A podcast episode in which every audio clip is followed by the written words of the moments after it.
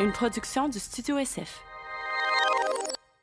Bienvenue au Sans Filtre, le podcast où on parle de ce qu'on veut avec nos invités. That's it. Je suis PH Quentin avec moi, Doom Plante. Si vous voulez nous encourager, abonnez-vous à notre plateforme Patreon. En ce moment, à l'heure où est-ce qu'on se parle, live, là, on a un podcast avec Virginie Fortin, un podcast avec Victoria Charlton qui sont disponibles exclusivement à nos membres Patreon. Fait que allez voir ça, le lien va être dans la description du podcast. Sinon, cette semaine, Dom? Sur Patreon, on a aussi les encore moins de filtres, Oui. où est-ce qu'on parle encore plus profondément du podcast qu'on vient de faire, puis on a tellement, il y a tellement aucun filtre là-dessus. là. C'est la chose avec le moins de filtres que vous allez entendre C'est de comme, le- votre fucking vie. C'est comme l'endroit sur la planète où il y en a moins de filtres. En tout cas, En tout cas. on dit ça, on dit ça. Euh, blague à part, cette semaine, on a reçu Natacha Canapé-Fontaine, qui est une militante, qui est une, une autrice, une poète, une comédienne euh, inou. Euh, grand plaisir, grand privilège de la recevoir. Elle est venue dans, dans toute euh, son, sa sagesse, son savoir, son, son, son- son charisme, nous parler des- de, de- de sa culture. On a parlé, euh, bien sûr, du décès tragique de Joyce Echaquan. Puis tout ce que ça cache, en fait, ce, ce décès-là, le racisme au Québec, le racisme systémique. J'ose, j'ose utiliser ce, ce mot que peut, le mot dont, dont le mot- Voldemort, là. c'est ça, bref. Euh, c'était ben, c'était une super belle conversation. On a aussi parlé de, de Unité 9, euh, Natacha, qui, qui, qui est comédienne dans cette série-là. Puis euh, son personnage, puis l'espèce de dualité qu'elle a eue, l'hésitation qu'elle a eue en fait à accepter ce rôle-là, qui peut paraître à première vue euh, stéréotypé, mais qui finalement va, déconstruire ces stéréotypes-là, puis ces idées préconçues-là, pour faire vraiment cheminer le téléspectateur à travers la série. On a parlé de culture autochtone, d'histoire. C'était super intéressant. Moi, PH, euh, en bon, euh, en bon québécois de souche, je pense qu'on a, su écouter, poser des questions, puis la- laisser la parole à Natacha, qui, qui, qui, qui, qui sa parole est très euh, importante, je pense. Fait que grand privilège encore une fois pour nous. 2020 a été une année de marde. Euh, mais je pense que c'est une excellente occasion de se préparer pour un 2021 euh, de renouveau. Puis des conversations comme celle-là sont ultra importantes pour euh, toutes ceux et celles qui sont avec nous, avec le sans filtre. On vous aime. Euh, partagez la conversation. Euh, éc- écoutez, écoutez. Bon podcast. Bonne écoute.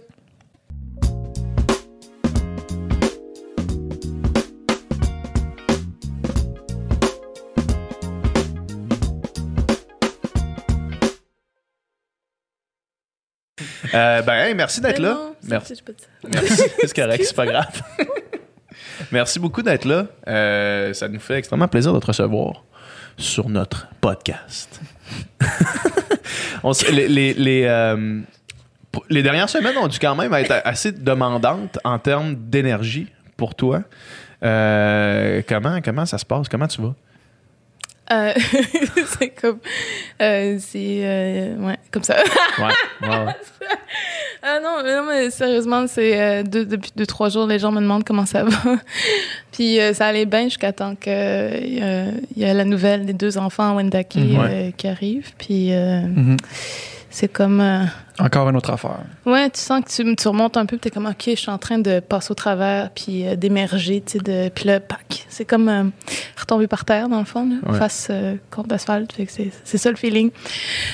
Mais sinon, je réfléchis beaucoup, tu sais, je Mhm. me dis, en fait, c'est sûr, c'est pas pour rien que ça arrive, parce que ça vient mettre en lumière aussi...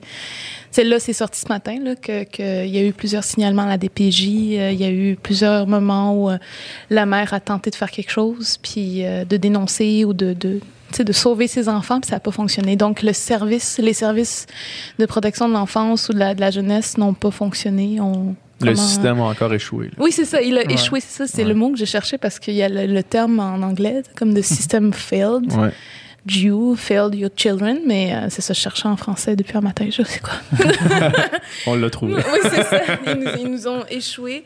Mais depuis, en fait, Colton Bouchy, euh, Colton Bouchy, ouais, puis Tina Fontaine euh, du côté du Manitoba et de l'Alberta ou de la Saskatchewan, depuis deux, trois ans déjà, on, on savait que ces systèmes-là euh, nous, nous avaient échoué et échouent avec nos enfants, puis en fait, qui, qui passent, nos enfants, nos jeunes passent carrément en- entre les, euh, je sais pas comment dire, euh, entre les filets Ouais. et qu'on les échappe. Puis euh, c'est dur parce que on a beau être éduqué, on a beau euh, peut-être faire partie de l'Assemblée nationale dans certains cas, dans d'autres provinces, ou tu sais, d'être vraiment comme sur le terrain, mais on n'arrive pas à sauver des vies encore. Puis Ouais. euh, c'est ça qui est dur, en fait. D'être sur le terrain, d'être activiste, de, de, de se battre, de combattre pour euh, faire instaurer de, de, justement de meilleurs services. Mais euh, il y a encore des. euh, Je sais pas Mhm. comment on appelle ça, Ouais. mais des.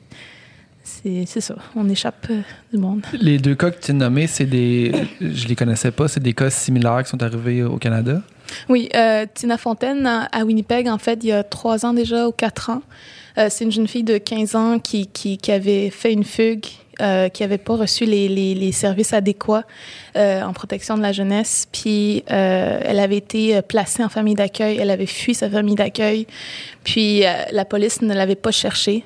Puis en fait, elle a disparu finalement, puis on l'a pas cherchée. Puis on la retrouve, en fait, on retrouve son corps dans un sac de poubelle dans la rivière Rouge à Winnipeg.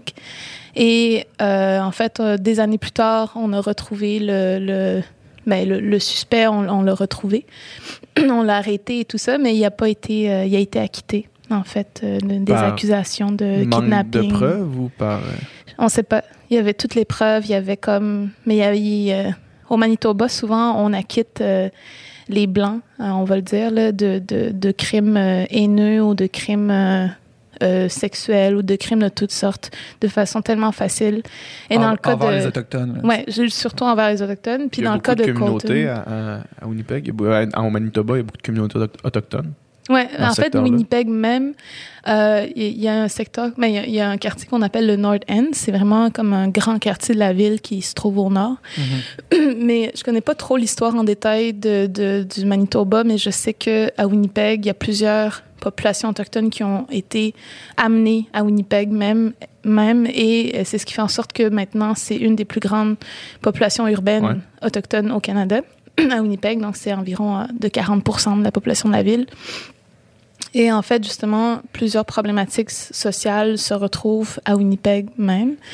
Euh, mais justement, Winnipeg, c'est vraiment... Euh, Winnipeg. Le Manitoba, c'est Mm. plein de communautés partout. Euh, et je pense que la population est vraiment beaucoup plus grande comparée à ici, par exemple. Euh, en Saskatchewan, en Alberta aussi. De, plus tu vas en région, plus tu retrouves des communautés. tu sais, Plus que des villages de, de Blancs ou de Canadiens. euh, ça, de- en gros. Puis euh, dans le cas de Colton Bouchy, ça s'est passé, j'essaie vraiment de ne pas me tromper, soit en Alberta, en Saskatchewan, Mhm. mais c'est euh, un, jeune, un jeune homme qui, qui a eu le malheur de se retrouver proche euh, du terrain d'une ferme, de- d'une famille blanche. Et euh, je sais plus trop qu'est-ce qui s'est passé, mais je pense que sa voiture euh, avait tombé en panne ou quelque chose, mais le, blanc, ben, le, père de famille est sorti en pensant que le, le- le- le jeune autochtone voulait lui voler quelque chose et il, il a pris sa carabine puis il a tiré dessus. Mhm. Puis euh, lui-même aussi, il a été acquitté par la suite. Mais euh, comme quoi, même euh, surtout en région, mais même dans les milieux urbains, euh, les jeunes se retrouvent en danger, euh, les, les populations autochtones se, trouvent, se retrouvent en danger, euh, surtout euh, par rapport à des actes euh, racistes, on va le dire comme Ouais. ça. Donc c'est assez comme, euh, comment dire, euh, voyons, euh, Commun. oui c'est ça, ça arrive souvent. Mhm. Et souvent, justement, les personnes qui, qui- qu'on accuse de, de ces crimes-là, mais sont acquittées. Ouais. Mhm. Ça, ça doit être pour une activiste comme toi, ça doit être extrêmement frustrant à toutes les fois. Puis comment, comment est-ce que euh, tu, peux, tu restes optimiste dans ça? Comment est-ce que tu continues à, à vouloir combattre ces combats-là?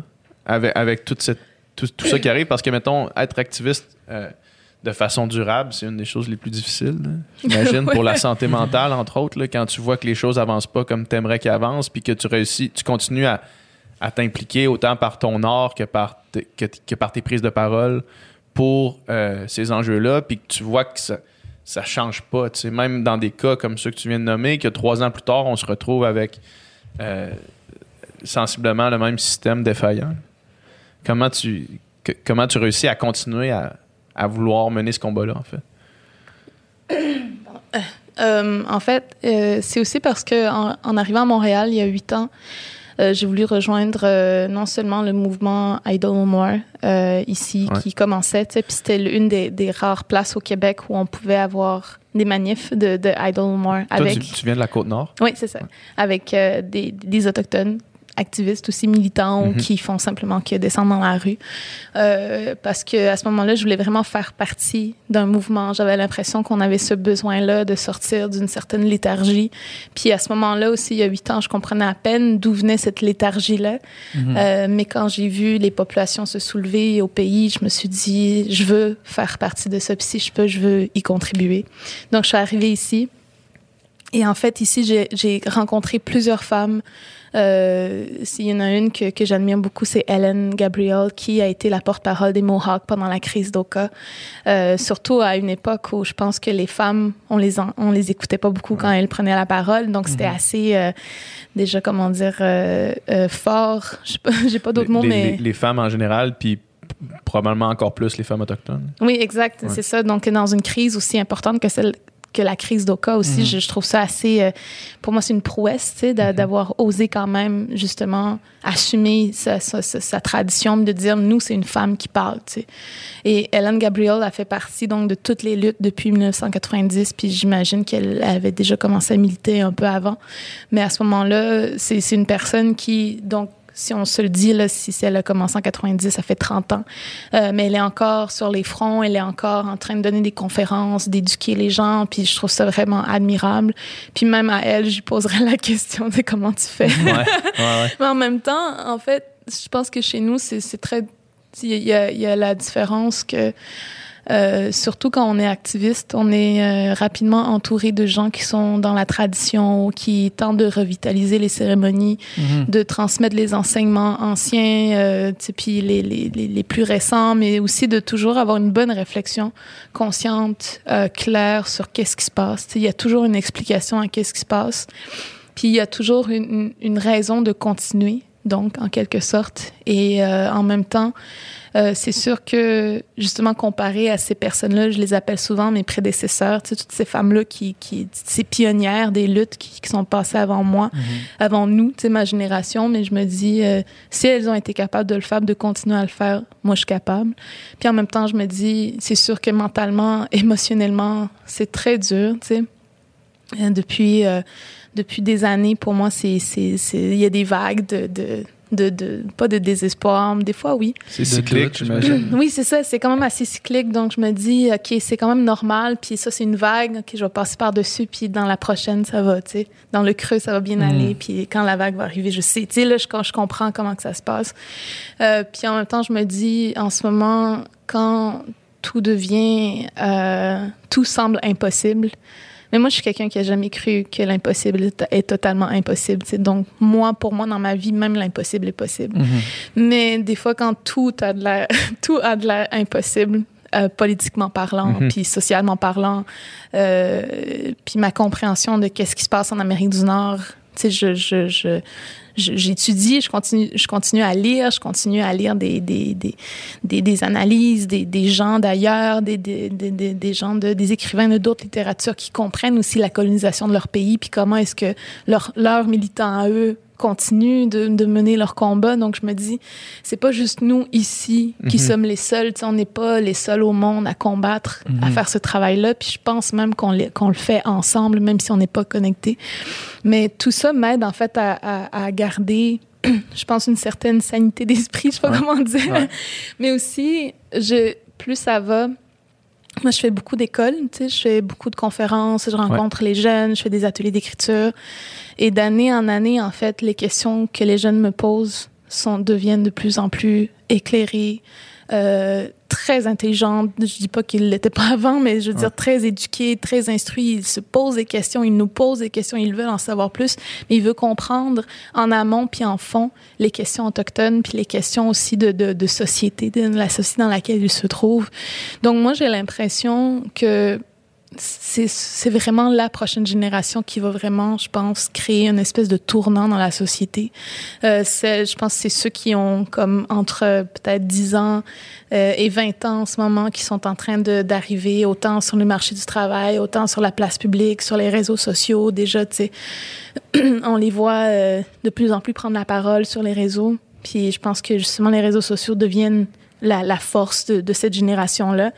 Euh, donc, euh, j'ai l'impression, pour moi, que notre avenir est vraiment entre leurs mains. sais. Et je me dis, mon rôle à moi, c'est de mener ce combat-là au quotidien, mais aussi d'aller chercher qu'est-ce que je peux donner. Qu'est-ce que je peux donner à cette génération-là comme information, comme, euh, comme réponse à leurs questionnements, etc., en tant qu'écrivaine, en tant qu'artiste? Je me dis, je peux contribuer un peu à- en amont à ce que eux vont faire Mhm. comme changement. Est-ce que euh, tu vois cette génération-là arriver avec l'optimisme euh, du changement? Est-ce que autant tu vois euh, une génération au-dessus où est-ce que le, le racisme est, est profondément ancré? Ou est-ce que tu dis ça, ça changera pas par en haut? Ça va changer vraiment plus par en bas.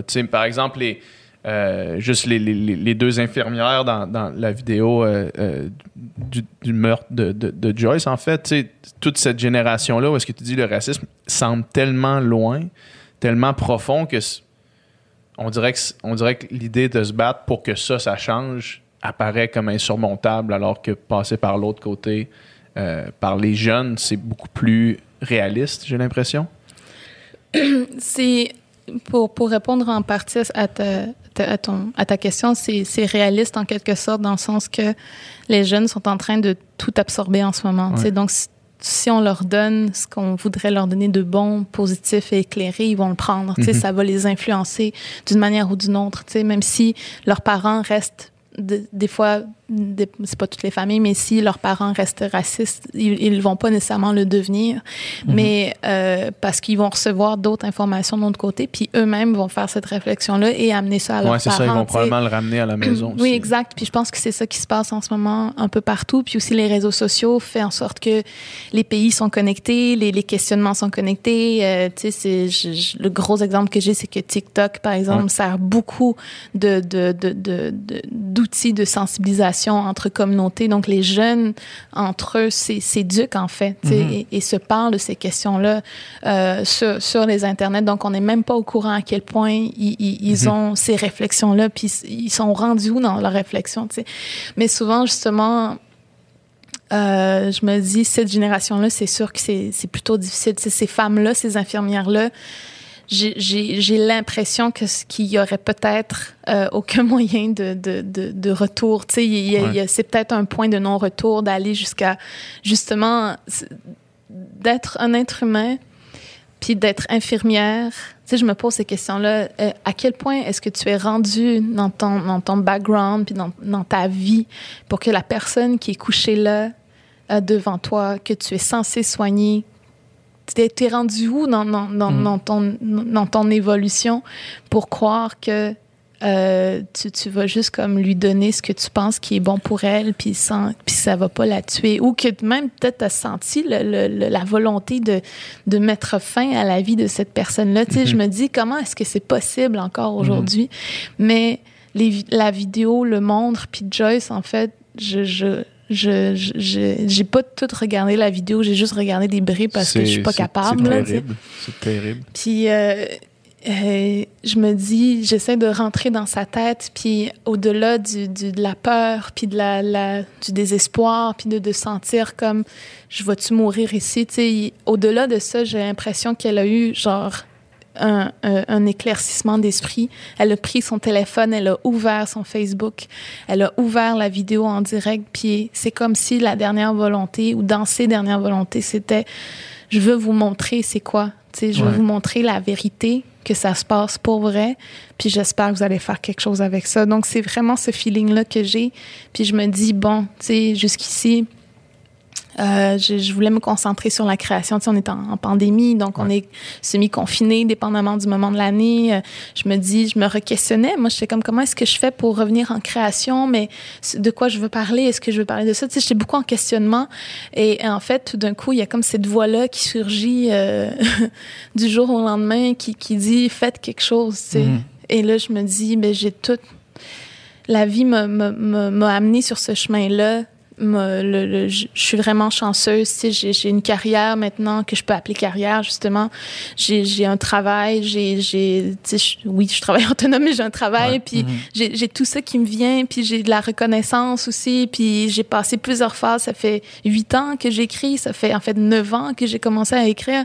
C'est déjà comme une grande partie de ma vie. Et j'arrive à j'ai 29, puis j'arrive à 29, puis j'ai tout ça, donc je suis chanceuse, tu sais. Mhm. Puis c'est comme si elle, quand elle me parle, elle me dit fais quelque chose avec ça. Puis je me dis, moi, j'ai, que je suis allée à Joliette devant l'hôpital le, le- le lendemain quand il y avait le, euh, le- la vigile. Ouais.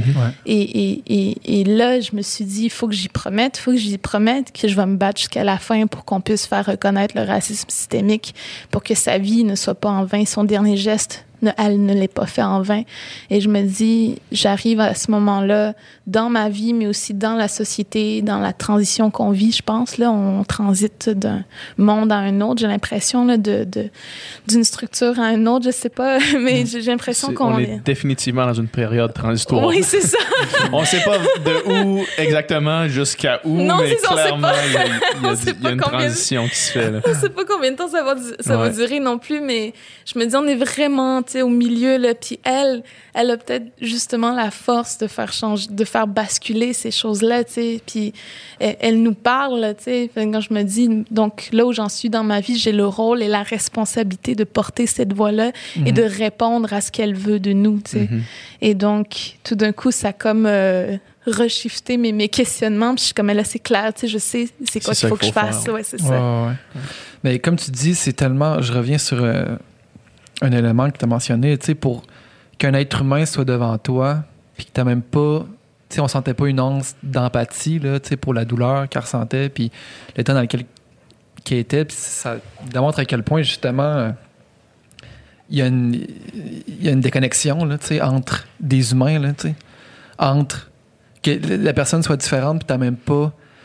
Tu sais, cette espèce de de dignité de base qui fait que, tu sais, de, de pulsion qui dit qu'il faut que j'aide cette personne-là, c'est que c'est vraiment ancré, ça, ça en est vraiment triste. Puis, puis justement, les réseaux sociaux, c'est c'est quand même spécial que c'est ça que ça prenne pour qu'aujourd'hui, justement, les jeunes s'éduquent. Parce que, tu on, on en a parlé, tu on, on a reçu, quelques mois, euh, Maïté Saganache sur le podcast, tu puis il y a tellement d'affaires qu'on a discuté, qu'on qu'on n'apprend pas, qu'on a, nous, on n'a pas appris à l'école. Je sais pas si le, je sais pas si le programme a changé maintenant, mais moi, j'ai tellement plus appris sur le racisme, sur, sur l'histoire dans les dernières années, à travers les réseaux Dans sociaux, puis mois. dans les derniers mois, à travers mes recherches personnelles, puis les pistes qui me sont lancées sur les réseaux sociaux, que dans mon parcours scolaire. C'est quand même, c'est quand même fou, tu sais. Puis j'ai l'impression que probablement les jeunes sont plus éveillés. Probablement, ben c'est ça que tu le dis, c'est à cause de ça, tu sais. Puis, puis qu'elle ait ouvert son téléphone, c'est- une, tragédie absolue, je veux dire, son décès. Qu'elle ait ouvert son téléphone, justement, c'est.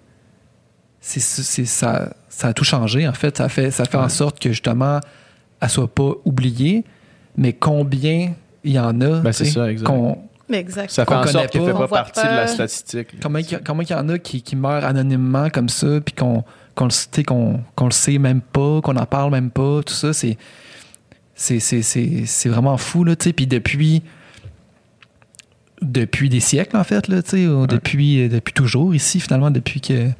Fait que c'est... Pas depuis toujours, depuis, de- l'arrivée. depuis 400 ans.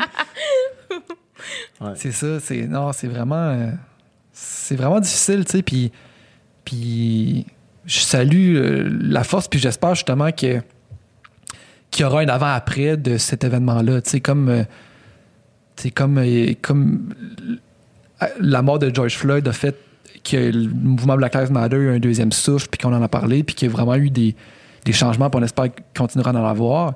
Puis je, me souviens quand Mété était venu sais, on était en plein dedans. Puis je t'ai dit, tu sais, c'est c'est, c'est, c'est merveilleux ce qui se passe en, tant que le mouvement la solidarité, mais il faut, il faut que faut qu'il y ait un mouvement, il faut qu'on parle des, des Autochtones le plus. Là, tu sais. puis il y en a un qui est là, mais en tout cas, si- s'il peut avoir une bonne chose, ça soit que ça, ça allume un feu là, puis qui, qui, qui brûle pour Mhm. longtemps. Là, tu sais. Quand, euh, quand, ça, quand ça, ça arrive, puis qu'on se dit, OK, là, utilisons euh, cette, cette, cette marque de force extrême pour faire un changement, puis que la, le move du gouvernement, euh, c'est de destituer la ministre euh, aux Affaires autochtones, puis de la remplacer par un homme blanc sans consulter Personne. personne, Personne. aucun membre de la communauté, quelqu'un qui était qui a nié le racisme systémique longtemps au corps du, du service euh, policier de la ville de Montréal, Le profilage racial. le profilage racial. euh, à défaut de meilleurs mots, c'est décollissant. C'est comme une claque d'en face. Ben, c'est exact. C'est décollissant. Je, je comprends pas comment quelqu'un peut penser que c'était un move euh, intelligent, que ça, que ça allait changer, tu sais, que ça allait. Mais c'est quasiment, moi, je, moi, je je me dis, c'est quasiment envoyer un message dans l'autre sens. C'est quasiment un affront. Là. C'est quasiment un affront, c'est quasiment de dire, il n'y en a pas de racisme, laissez faire. Puis Il n'y en a pas. Plus, on a mis un policier, donc on va gérer nos En relations plus. avec vous autres parce En que vous n'êtes pas capable de vous tenir. C'est ça le message qu'il envoie parmi tous les autres. C'est aussi vouloir comme, il y, a- il y a le terme policing. C'est vraiment aussi comme, euh, je sais pas comment dire, mais c'est, il y y y y a quand même la, la, je sais pas comment dire. Euh, j'arrive pas à le dire, mais j'ai le mot criminalisation dans le sens que c'est comme si ce qu'il faudrait criminaliser, ce serait les actes euh, haineux puis les, les, les actes racistes. Mais en fait, c'est comme si on voulait nous dire qu'il y a un risque que ce soit nous qui soyons criminalisés simplement pour Le descendre dans les rues, pour nommer le problème aussi, puis pour euh, faire pression pour que le racisme systémique soit nommé, tu sais. Ouais. C'est fou parce que juste avant que, que, que François Legault fasse le changement de d'amour à la frenière, on avait l'impression qu'on était sur le point d'y faire dire a du racisme Ouais. systémique parce que même Geneviève Guilbeault, à tout le monde en parle, a donné la définition même du racisme systémique, mais utilisait toujours les mots de, à, à les, à les inverser constamment, euh, même en, en- en ayant Constant Washish, Isabelle Picard et Michel Odette devant, Ouais, devant, devant elle. elle. oui, c'est ça.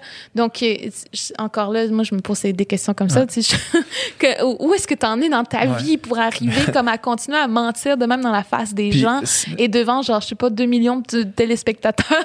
C'est là qu'on a vu à quel point c'est la ligne du parti. Parce qu'elle pas oui, elle décrivait Là, le tout- racisme systémique tout, c'est clair. sans le noter, sans le dire. dire- Elle Exact. décrivait, là. comme- exact. Puis elle se fait dire dans le blanc des yeux, soyez audacieux, puis osez le dire, puis elle dit le racisme, puis elle dit il est pernicieux, nanana. Puis il est puis- partout, tu sais. comme ça. Qu'est-ce que tu veux de plus? Sauf que de dire le mot systémique, ça fait qu'au lieu que la responsabilité soit sur les individus, ben il est sur nous autres. Puis c'est Mhm. ça, ils veulent pas ça. C'est la seule raison, dans le fond. Non, c'est ça. Parce que du moment que tu le dis, faut que tu fasses quelque chose. Tu peux pas juste dire aux gens arrêtez d'être racistes. faut que tu changes les systèmes en place pour régler le problème. Puis ça, ils sont pas prêts à faire ça. Exact. Puis justement, c'est- quoi, c'était quoi, cinq jours après, tout le monde en parle. Là, il y a eu le changement pour la frenière. Puis Mhm. Tout de suite, le lendemain, la première chose que Yann Lafrenière a fait, c'est de dire qu'il ne reconnaît pas le racisme systémique et qu'il n'existe pas. tu sais. Donc, tout d'un coup, il y a, y a- y a ce changement-là à 180 degrés où on est complètement, euh, justement, Mélissa Moulin Dupuis a le nommé, on est flabbergasté par ce qui s'est passé. Puis, comme, comme vous dites, c'est du jour au lendemain, on n'a pas été consulté. Il y a personne qui était au courant qu'il allait faire ce changement-là. tu sais. Donc, euh, c'est c'est vraiment comme... euh, c'est- c'est c'est- c'est vraiment comme... Je sais pas comment dire. Mais, euh, Mais c'est c'est- je manque de mots. c'est que j'ai l'impression que c'est même pas un faux pas. C'est Non, carrément une décision, c'est une, calculé. dé- une décision consciente avec un message clair. Exact. C'est pas comment on a mis ce gars-là parce qu'il était comme qualifié, puis euh, c'est comme on a pris la décision de- d'envoyer ce message-là. C'est- C'est c'est débile. Moi, je suis- Ben, quand, exact. quand- quand toutes ces nouvelles-là sont tombées, en fait, dans l'enchaînement des événements, puis que ça, ça arrive, puis que moi, tu sais, évidemment, je suivais ça sûrement de moins près que toi. Euh, mais quand cette nouvelle est arrivée, moi, c'était incompréhensible. Incompréhensible.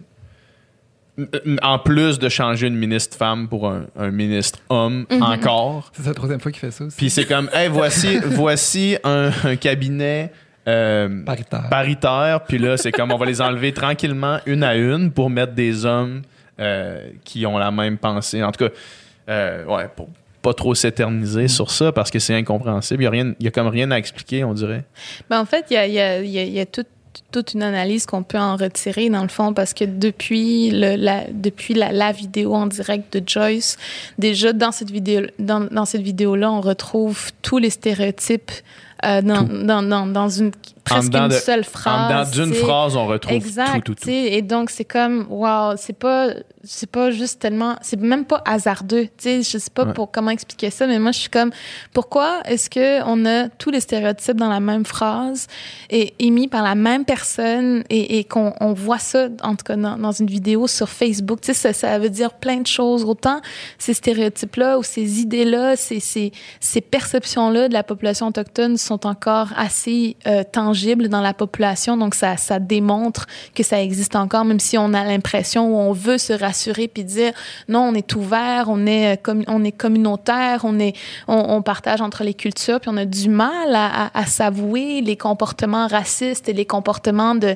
de, ce que j'appelle, moi, de, colonisateurs qui perdurent depuis des, des, siècles, justement, de génération en génération. Puis à un point où on est rendu tellement inconscient dans ces comportements-là, de, qu'on les reproduit sans savoir, puis justement, on, on, on, creuse tout le temps les inégalités simplement parce qu'on reproduit ces comportements-là.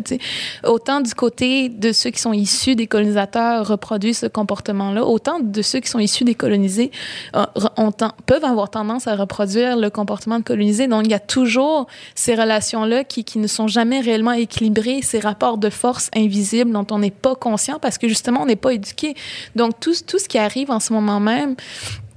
euh, ce qui s'est passé avec Geneviève Guilbeault, puis ce qui s'est passé justement euh, jusqu'à Yann Lafrenière, tu sais, de- juste dans cette nomination-là, on revient en fait à, à, à, à une relation euh, colonisateur-colonisé où le gouvernement Legault finalement éclaircit sa ligne directrice de parti, mais aussi sa, sa position. Tu sais, il, il voulait tout faire comme s'il n'était pas dans cette direction-là, mais finalement tout ça s'éclaircit euh, dans le sens que me- mettre un ex-policier, un ancien militaire, tu sais, c'est- c'est recréer le narratif des pensionnats, Ouais. du trauma du kidnapping des enfants dans les communautés, alors que justement le Québec ne veut pas être le Canada et, voudrait peut-être même encore aujourd'hui se sortir du Canada.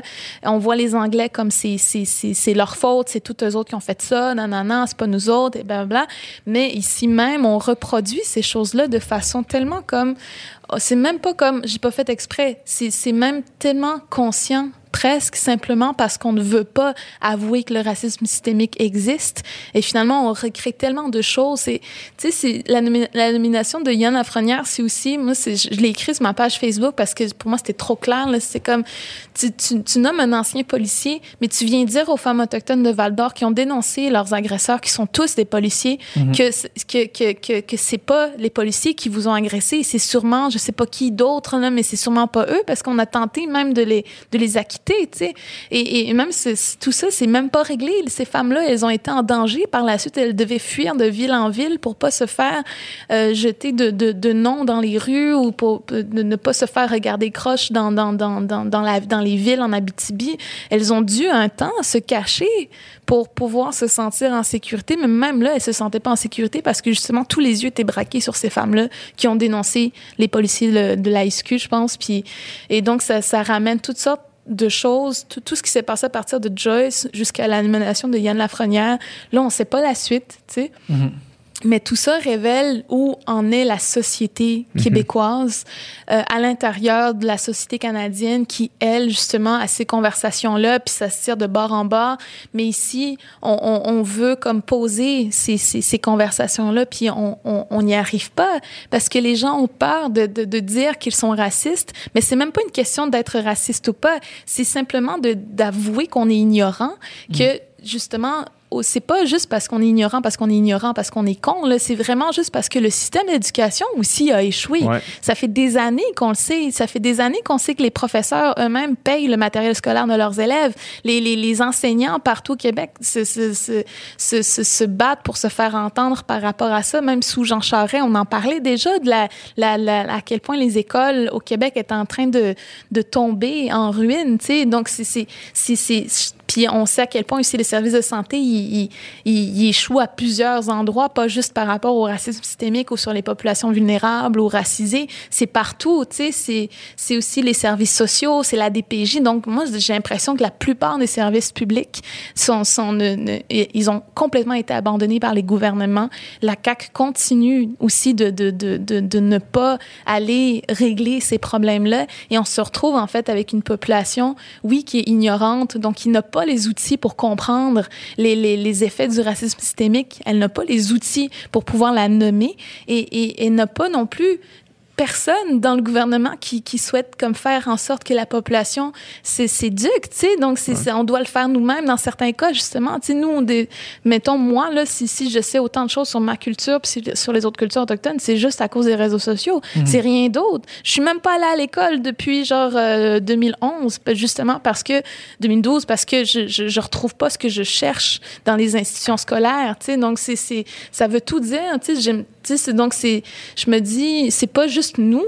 Tu sais, je pense que je pense que les, les tous ceux qui, qui militent justement pour que ces problèmes-là soient réglés, puis qu'on qu'on les assume, puis qu'on qu'on on aille euh, chercher des solutions concrètes, c'est c'est c'est je pense qu'un jour, moi, je- c'est c'est à ça que je suis arrivée aujourd'hui comme conclusion ce matin. C'est vraiment faut vraiment qu'on converge nos forces, nos voix, puis de dire mais en fait, on sait c'est quoi les problématiques, on sait c'est quoi les problèmes, et maintenant ça ça amène à, à, à ce que des gens meurent sur leur sur leur lit d'hôpital, à ce que des enfants soient assassinés par leurs parents parce que ces parents-là, ils n'ont jamais trouvé l'aide qu'ils cherchaient, l'aide psychologique dont ils avaient besoin.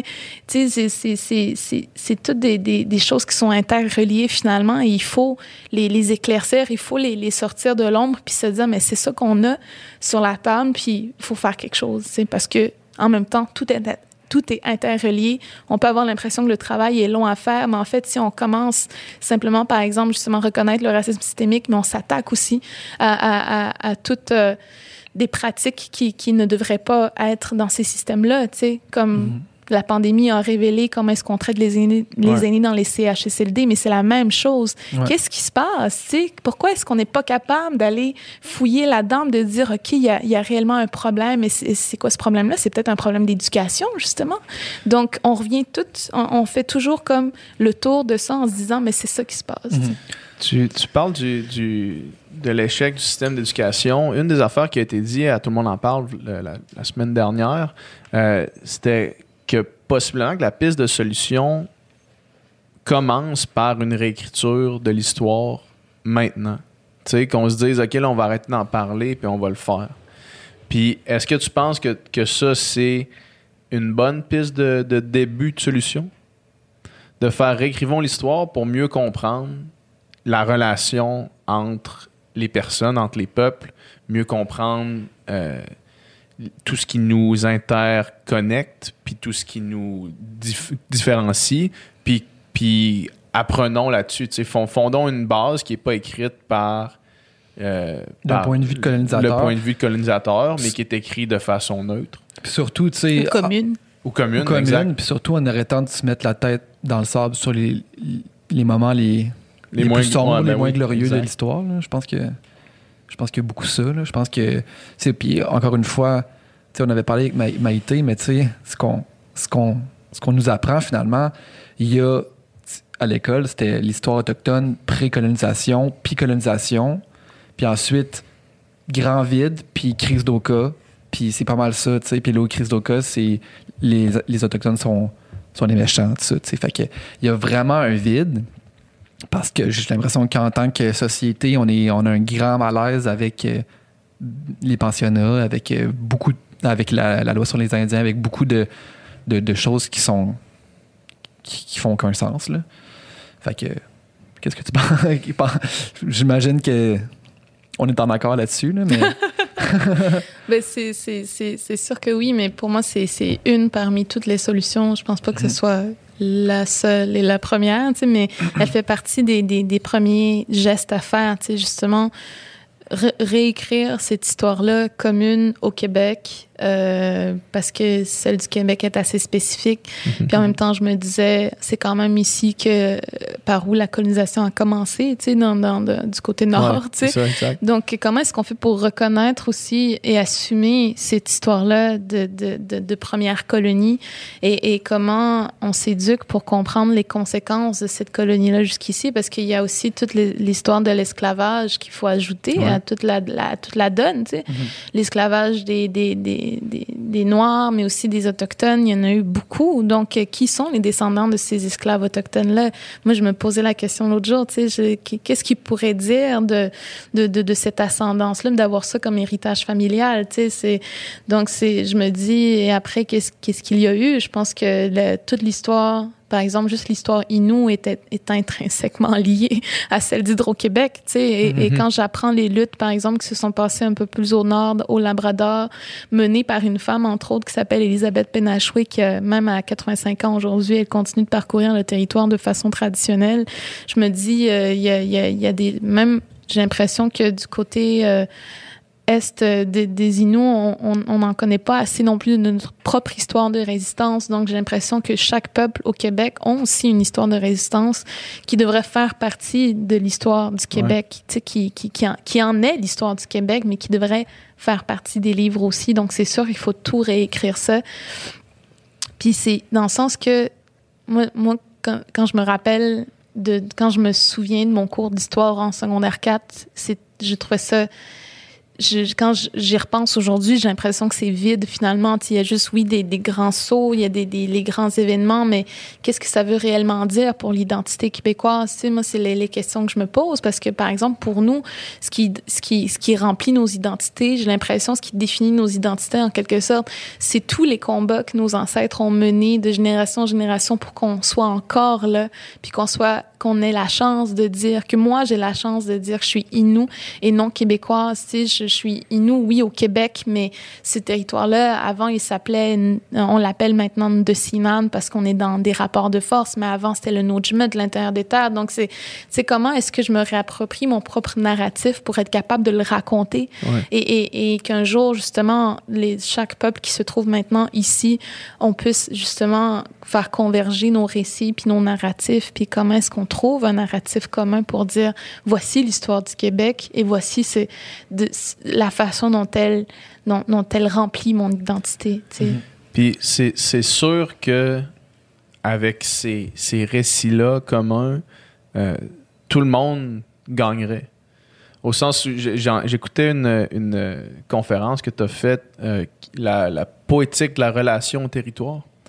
Puis juste ce concept-là, par exemple, de la relation au territoire euh, par les, les, Autochtones, à quel point est-ce que ça changerait complètement notre perception euh, du monde dans lequel on vit? Puis en ce moment, on peut le voir facilement avec, avec la crise climatique qui s'en vient, puis notre, notre société de consommation, puis le, non-respect de la terre, de, l'air, de l'eau, des animaux et tout, c'est quelque chose qu'on pourrait grandement gagner, tu sais avec, à juste retourner à ce concept-là, ou du moins en être conscient, tu sais.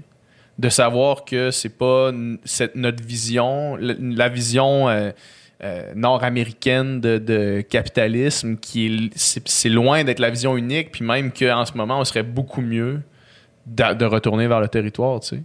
Fait que je pense qu'on gagnerait à, ces récits communs-là. là Absolument, puis je l'ai toujours pensé parce que j'ai toujours vu, j'ai eu la chance de voyager beaucoup euh, un peu partout dans le monde, puis euh, c'est la poésie qui m'a amené à voyager. Si j'avais pas écrit des livres, j'aurais peut-être pas autant voyager parce mhm. que c'est, je veux dire, la plupart des voyages, je les ai pas payés dans le sens que j'ai pas payé mes billets d'avion.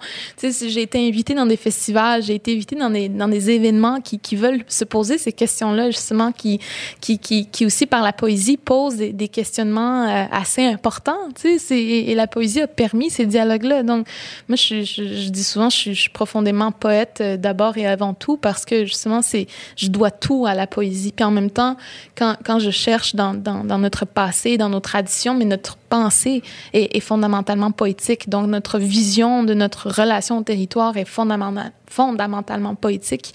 Et je me dis, comment est-ce qu'on fait pour euh, rapatrier cette poétique-là? Mm-hmm. Comment est-ce qu'on fait pour euh, se, la réappliquer dans nos vies? sais, moi, c'est un questionnement que je me pose tous les jours. Vous allez finir par vous dire que tu, te poses plein de questions. tous les jours, ben, Mais justement, c'est comme comment est-ce que je fais pour l'appliquer? Et, et aussi, c'est pas juste la relation au territoire, c'est la relation aux autres. Ouais. c'est, moi, je prends cette poétique de la relation au territoire à partir de la poétique de la, de la relation d'Édouard Glissant, ouais. qui lui pose ces questions-là. Quelles sont les relations entre les cultures, en, en, donnant comme exemple les Antilles, qui sont issues de la colonisation, mais qui sont aussi issues de résistance, de, de, de, de, peuples singuliers qui, en se mélangeant, sont devenus les peuples qu'on connaît aujourd'hui, dans, mmh. dans, dans les pays des, des Antilles.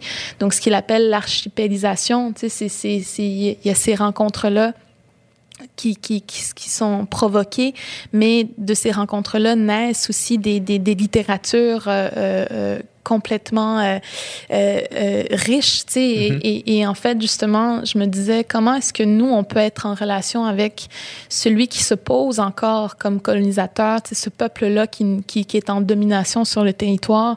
Comment est-ce qu'on fait pour être en relation avec le territoire quand il y a tant de choses qui nous empêchent de l'être? Mais comment est-ce qu'on fait pour être en relation avec celui qui se pose comme le colonisateur? Et, et et, et, continuer à être soi-même, tu sais, mais en étant, en, en recevant toujours des, des, des, je sais pas comment expliquer, mais des tentatives de colonisation sur soi, tu sais, ouais. c'est l'image que j'ai, mais tu sais, si je me dis, qu'est-ce qu'on est capable de créer, nous, si on arrive justement à s'éduquer sur ces comportements-là, comme je vous disais plus tôt, puis si on arrive à les désamorcer, ces comportements-là, à quel moment est-ce qu'on entre justement dans le respect de la parole de l'autre, celui qui a été dominé, et, et à quel moment est-ce qu'on arrive à une égalité, mm -hmm. des chances, des, des, mais aussi de, des prises de parole, puis de à quel moment est-ce qu'on arrive à l'écoute, puis encore là, souvent on, on, va me sortir le mot réconciliation, mais on n'est même pas rendu là encore, ouais. dans le sens qu'il y a toutes ces, ces...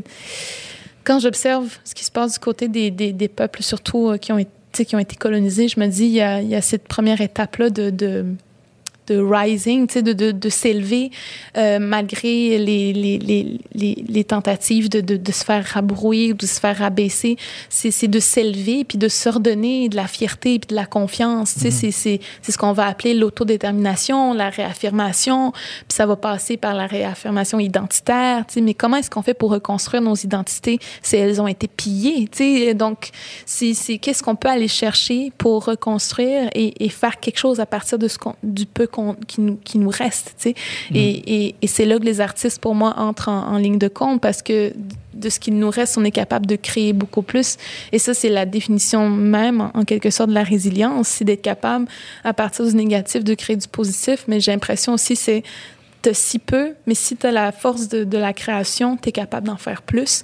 Et pour moi, c'est aussi ça, la poétique de la relation. C'est quand tu es en relation avec les choses autour de toi, puis c'est la poésie. C'est de savoir créer quelque chose à partir de qu'est-ce qui t'entoure. Donc, c'est... Je me dis, si on a ce concept-là euh, qu'on qu qu offre, tu sais, c'est combien d'autres du passé on peut ramener puis se dire qu'est-ce est-ce qu'elles peuvent être des réponses aux crises d'aujourd'hui? Et moi, moi, je suis convaincue que tout ce qu'on a comme enseignement ancien sont déjà des réponses aux crises qu'on vit partout mm -hmm. dans le monde. sais. Donc, les, les crises de, de, de, du vivre ensemble, de, la relation à l'autre, mais aussi de l'environnement. Euh, par rapport à la consommation aussi, c'est moi, je vois la consommation maintenant comme, comme un symptôme de, dépendance ou de, déséquilibre qu'on vit. Donc, de, de quelles sont les, les, les maladies euh, mentales, sociales qu'on a, mais mm -hmm. pas individuellement, mais collectivement, qu'on entretient avec les, le, le, matériel. Mais tout ça, ce problème de consommation vient qu'on a de, de, du fait qu'on qu est euh, on est allé chercher des territoires puis on se les a appropriés. Mm -hmm. Donc la culture d'appropriation est, est, est, la base même pour moi de toutes les problématiques. Donc dans la culture d'appropriation, c'est le, le, le non-respect de l'autre, c'est le, pillage, c'est de, de, de prendre à quelqu'un d'autre quelque chose qu'on qu lui envie peut-être même, de, de lui prendre quelque chose pour le dominer. Donc pour moi, ce que tu sais, quand, en philosophie, c'est, c'est ce que moi j'appelle le, le, l'état de prédation. Tu sais, c'est, on est vraiment revenu à un mode dans lequel l'humain était il y a très longtemps. Euh, le, dans le sens qu'on on, on allait justement euh, rabaisser les, les, les, moins forts pour aller chercher de la force. Mm-hmm. Mais on allait aussi, euh, euh, je sais pas comment dire, euh, euh, c'est ça, prendre, je sais pas comment dire, mais de, de c'est ça de s'approprier. oui, c'est ça de s'approprier, euh, d'aller voler les autres, d'aller kidnapper ouais. les femmes. Tu sais, ça existait ces choses-là, mais c'était, tu sais, c'était des fois dans des moments de, de prédation justement où on, on, on devient. Pour moi, c'est un état pour moi, c'est un état primitif. Mm -hmm. L'état de prédation, c'est de, de, de, revenir à, à, à, son état premier, d'être juste dans, le, dans, la survie, dans le besoin de, de combler ses besoins primaires. Et, et, et, dans la société de consommation, je vois un peu euh, euh, euh, cet état-là revenir. On, on consomme juste pour combler nos besoins, mais maintenant même, on, on surconsomme pour combler le vide qu'on ressent parce que la société, le monde, ou je sais pas, l'humanité n'est plus capable de nous combler. Ouais. Donc, c'est, pour moi, je vois ça comme tout un schéma psychologique, là, mais c'est, je, je vois quand même la source du fait que depuis les premières colonisations, c'est ça il y a 500 ans, c'est, on est dans les conséquences encore ouais, ouais. De, de, ces, de ces colonisations. justement, ce que tu décris, c'est, très euh, barbare. Là. Justement, cette image-là de, d'un peuple guerrier qui va conquérir euh, un autre peuple, qui va violer les femmes, qui va, qui va piller tout ça. Puis finalement, c'est, c'est un schéma, c'est des comportements qui, qui arrive encore aujourd'hui, mais d'une manière civilisée, d'une manière camouflée, finalement. Mais c'est les mêmes comportements. J'ai l'impression que c'est les, mêmes pulsions de base humaine tu sais, qui, qui sont encore aussi présentes aujourd'hui. C'est vraiment. Puis, tu sais, je, change un, peu de sujet, mais j'avais une réflexion euh, cette semaine, tu sais, euh, puis je prends comme exemple. Le, le, le, cas des, jeunes là, à l'école qui, euh, qui décident de, mettre des jupes. Bon. Puis de, déconstruire un peu les codes de vestimentaire, finalement, de, puis de prendre un peu la position d'allié aux jeunes filles que depuis les autres, des, des années, finalement, c'était des revendications qu'ils faisaient, puis qu'ils trouvaient injustes. Puis, tu sais, je pense que la réaction euh, de, la majorité des gens, c'était d'applaudir cette initiative-là, de dire, bon, mais ben, c'est le fun d'avoir justement des, des, des, jeunes qui prennent, qui prennent la défense ben, d'un groupe qui est quand même finalement marginalisé, là, en, en gros guillemets. Puis après ça, vient la réflexion, puis après ça, beaucoup de gens ont amené la critique. Puis c'est quand même dommage que ça prenne des des gens en situation de privilège pour finalement que le message soit entendu. Puis effectivement, c'est dommage parce que justement, le message n'est pas nouveau. Mais j'ai quand même vraiment l'impression que c'est triste à dire, mais c'est ça que ça prend. Dans le sens que ça prend les gens en position de privilège pour dire quelque chose, pour faire quelque chose, pour que, pour que les, les autres gens appartenant à ce même groupe-là écoutent. Puis je pense que je pense que en, en, général, ça va toujours être les, les oppressés qui vont devoir arrêter d'oppresser. Ben c'est ça. Peu importe, peu importe comment les, les, euh, les, euh, les, oppresseurs, pardon, c'est les oppresseurs ouais. qui vont devoir arrêter d'oppresser, parce que même si les oppressés disent arrêter d'oppresser, ça passe pas dans ce sens-là. La décision doit être prise par les, les, gens en position de pouvoir ou de d'oppression. Puis tu sais, justement, l'image pourrait pas être plus forte, justement, d'un premier ministre. Je la personne avec le plus de pouvoir, avec le plus de, de, privilèges, si on veut, ça devrait, partir de là, finalement. Parce que si lui, si son gouvernement prend une position, ça peut juste avoir un effet domino. Fait que pour moi, ça me rentre pas dans la tête, on dirait la, la position. Je me dis, ça serait tellement. Ça serait tellement. Il y a tellement des gens opprimés qui essaie de se faire entendre, puis qui essaie de, de, se faire écouter, puis de changer les choses. Puis il suffirait que les personnes en situation de privilège, en situation de pouvoir, prennent position, puis ça, ça serait tellement bénéfique. Là, Mais Exact. Malheureusement, même si on, on, le, veut- on le voudrait pas que ça soit comme ça, mais c'est comme ça. Mais c'est sûr que je dirais que dans le cas des, des, des jeunes euh, garçons tu sais, qui ont milité pour euh, les, Mhm. les filles, tu sais, on imagine aussi dans le sens inverse, si les filles avaient réussi à se faire entendre par les médias sociaux, on les aurait sûrement traitées de féministes de Ouais. façon euh, péjorative. tu sais. Donc, il y aurait eu tout... euh, alors que là, c'est les jeunes garçons, puis on les applaudit, puis on est bien content et tout Ouais. ça. Mais donc, ça, ça, ça éclaire aussi no- notre état, tu sais, de, de, de, no- nos perceptions par rapport à qui et qui et qui fait quoi, tu sais. Mhm. Et, et, et, et en même temps, j'ai beaucoup réfléchi pendant des années sur, sur ça, en fait, justement, de, de est-ce, à quel point, en fait, des, des, des groupes de, de, de, de privilégiés peuvent prendre la parole pour les oppresser. Euh, j'ai, vu qu'il y, a, qu'il y a des limites, tu sais, dans le sens que ça dépend de l'attitude de ceux qui prennent la parole pour, pour les oppresser. Est-ce qu'ils le font pour recevoir une reconnaissance Mhm. ou est-ce qu'ils le font vraiment pour la bonne cause? C'est pour vraiment faire en sorte que ces, ces groupes-là qui, qui sont marginalisés soient entendus. Donc, dépendamment des situations, il faut toujours voir ce côté-là, tu sais. Et, euh, et en même et, et pour, pour aller vers euh, quelqu'un qui, qui est un leader, en fait, qui Mhm. est en position d'autorité, euh, c'est tellement plus... C'est ça, c'est vraiment tellement plus complexe. Puis on s'en rend compte en ce moment parce que tu sais, justement, là, on, est, on dirait qu'on était sur le point de faire dire à, à François Legault que oui, il y a du racisme systémique parce qu'il donnait la définition. Fait qu'on était vraiment sur le point. Il faisait juste renverser deux mots dans une phrase. Puis c'était- c'était fait, là, tu sais. Puis on était vraiment dans, ce, dans cette impression, comme dans- cette tension-là, OK, on, on était peut-être sur le point de, puis du jour au lendemain, Yann Lafrenière apparaît comme euh, Mhm. un cheveu sur la soupe. puis, puis, euh, puis là, je me dis, imaginez, tu sais, ça nous a fait imaginer, en fait, ça nous a, là, on a vu le pire, mais ça nous a fait imaginer qu'est-ce qui arriverait si François Legault avouait qu'il est, que, ben, pas avouait, c'est pas une question d'av- d'avouer ou pas, tu sais, c'est vraiment une question de Re- de reconnaître, reconnaître, là. oui, de, de, de dire que, d'assumer que ça existe, puis que tout le monde a un devoir d'éducation, puis donc le gouvernement a le devoir Ouais. aussi de, et la responsabilité de participer à cette éducation-là. Mais justement, c'est cette responsabilité-là, finalement, qu'il refuse et qu'il nie, tu sais, Mhm. en, en mettant justement un, un- un policier et ex, un ex-policier militaire. C'est, c'est, et en plus, il, il s'enfonce encore plus parce que justement, on revient, comme je vous disais, au narratif des Ouais. pensionnats. Donc, on revient même à, à une des, des plus grandes oppressions que les Autochtones ont, vécu. Ont vécu. Euh, mais je me disais justement, là où j'en suis rendue, c'est comme il faut vraiment, je sais, tu sais, j'ai vraiment des une relation euh, pas amour-haine, mais comme très difficile avec les, la, la politique, tu sais, parce que Mhm. on en a vu des politiciens se présenter puis promettre tellement de choses pour ces causes-là, mais d'arriver au pouvoir et des, des- au pouvoir et de, de d'à d'à peine euh, bouger un sourcil Ouais. par rapport à ça ou de vraiment faire les choses pour que ça bouge, tu sais.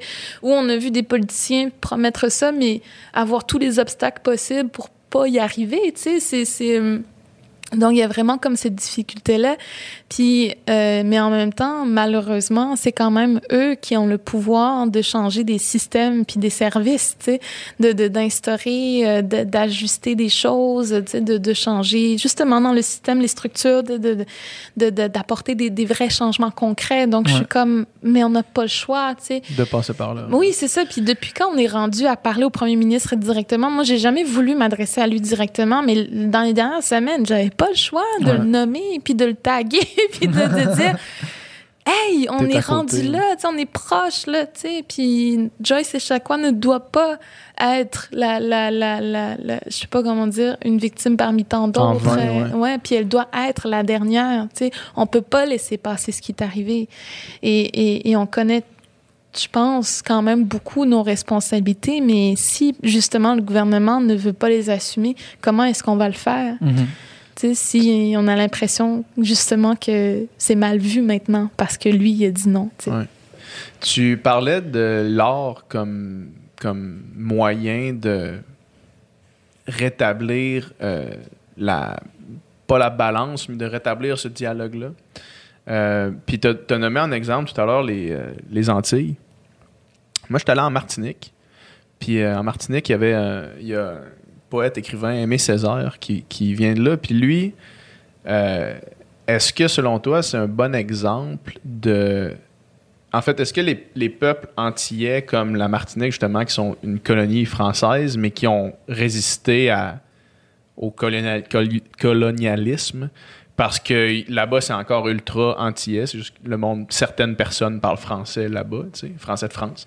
Puis, euh, puis est-ce que, selon toi, ce genre de modèle-là est un modèle de colonisation euh, qui, qui- qui a, sans dire euh, eu un succès, mais qui a, qui a réussi ou qui a fonctionné? Je, je Ou est-ce pas- que c'est quelque chose qui, qui se peut, la colonisation qui fonctionne? C'est, c'est fou parce que je vais jamais jusqu'à dire que ça, ça ait fonctionné ou que ça ait réussi. Ouais.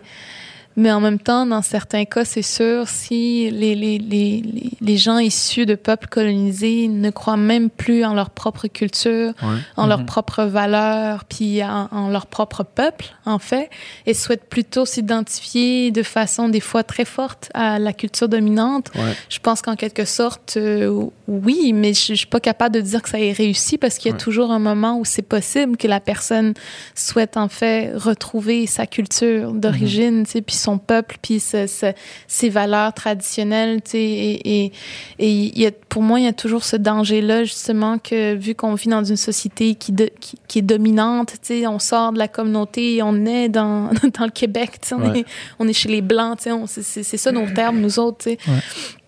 On n'est pas chez nous. Ouais, c'est on ça. est chez nous, mais on n'est pas chez nous dès qu'on sort de la communauté. Mais même dans la communauté, c'est, c'est, je veux dire, tu sais, il y a toujours le, le- le- l'ombre du fédéral qui, qui est là, puis l'histoire aussi qui est derrière la création des réserves qui, qui, qui est là, tu sais, qui est en dessous, tu sais, no- sous nos pieds. Puis chaque personne, j'ai, j'ai l'impression, dans, dans- peut-être pas chaque personne, mais dans, dans chaque communauté, il y a des gens qui veulent faire en sorte que justement, ce ne soit plus considéré comme des réserves, mais comme des communautés. Ils, ils veulent la prospérité, ils veulent faire en sorte que des, des services soient installés dans leur communauté, qu'il y ait du travail, parce qu'il n'y en a pas. tu sais. Donc, il y a toutes sortes de- d'initiatives comme ça qui, qui, qui, qui me disent que on, on- ça n'a pas totalement réussi. Mhm. C'est simplement qu'on on nous a tellement mis à terre que c'est difficile pour nous de, de, de bouger puis de faire bouger les choses. Mais je pense que c'est à ce moment-là que je crois vraiment que le collectif peut y être pour beaucoup dans ces changements-là de, de, Ouais. de, de façon très large, tu sais. Mais il y, a des, il y a des communautés euh, qui, qui l'ont fait de, à petite échelle, qui ont réussi à se sortir un peu de, de ce joug-là colonial tu sais, ou colonialiste, puis ont réussi à, à, à, à, à, à rapatrier leur, leur, leur culture des, des, des éléments du passé qu'ils ont failli perdre ou qui ont été perdus puis qu'ils ont réussi à, à, à, avec beaucoup de recherches à, remettre, euh, oui c'est ça, au, au, au grand jour, tu sais, donc à faire en sorte aussi que leur population s'identifie à ces, à, à ces éléments-là. C'est aussi un autre défi, donc c'est comme, des fois j'ai l'impression que le mot c'est déprogrammé, tu sais, tu sais, on- moi je me rappelle quand j'étais plus jeune, j'ai grandi à Bécomo, dans la ville. Puis Mhm. même si mes parents sont inuits, euh, moi, mon frère, ma soeur, on ne parlait plus la langue à un certain moment. Puis j'allais à l'école, mais je recevais juste la culture québécoise, juste la culture blanche, euh, tu sais, puis je me posais pas de questions. C'est plutôt vers la fin de mon secondaire où je me suis dit, attends, est-ce que est-ce que, est-ce que je suis amérindienne, tu sais? Puis, puis moi, c'était pas parce que je cherchais mon identité nécessairement, ça a commencé par un questionnement, par comme pourquoi est-ce qu'on me met à part? Ouais. Moi, je voulais comprendre pourquoi est-ce qu'on me mettait à part, que j'essayais de me faire des amis, que j'ai essayé, même des fois, dépendamment des personnes, ça me tentait pas d'être amie avec eux autres? C'est comme, mais pourquoi tout ça? Puis à un moment donné, quand j'ai compris que c'était peut-être parce que à l'époque, je me disais amérindienne, parce que c'était le terme que j'avais. Ouais. Je me suis dit, si c'est à cause de ça, je comprends pas. Pourquoi? Tu sais, Ouais. à quoi ça sert? Tu sais, je me rappelle m'être dit, mais ces gens-là, je les vois comme moi, tu sais, je les vois à mon égal, mais eux ne me voient pas à leur égal. C'est quoi? Tu sais, donc, ça- mes questionnements ont commencé comme ça. J'avais 15, 16 ans, puis euh, je, je- je ressentais un mal de vivre, là. Tu sais, pourtant, je me disais, pourtant, j'ai pas vécu de, de, choses graves dans ma vie, mais je sens un mal de vivre intense. Puis je, je raconte souvent la première fois que j'ai vu le film de Richard Desjardins à la télé. Ça venait Mhm. de sortir en 2007 environ, 2008. Les peuplins Puis j'ai, ouais, puis j'ai, j'ai, le, le, je pense que le, le monde entier m'est tombé. Comme, j'ai senti le vide, tu sais, j'ai senti le, le, le sol s'ouvrir sous mes pieds carrément. Tu sais, quand on dit ça, on niaise pas. Ouais. Mais j'ai, j'ai, j'ai eu un choc pendant des mois, là, je m'en rappelle, puis je me dis, si ce mal de vivre-là vient de là et vient pas nécessairement des gens autour de moi qui me font du mal volontairement, s'ils font pas ça volontairement, d'où ça vient? Ça vient de là. Donc, ça apportait tellement de une réponse concrète à tous mes questionnements à ce moment-là. Puis je me dis, si c'est ça, Mais que- quand tu dis que, ça vient de là, tu veux dire ça vient. ça vient des pensionnats, ça vient de la loi sur les Indiens, de la création des réserves, mais tu sais... Ça vient pas des individus qui me le font subir au quotidien, Non, mais ça vient ça. de, de plus ancré, plus profondément. Oui, exact. Puis les, les individus autour de moi souffrent parce qu'il y a eu ça avant, tu sais. Mhm. Donc, je me puis en même temps, en quelque sorte, on m'a transmis ce mal de vivre-là. C'était pas nécessairement le mien.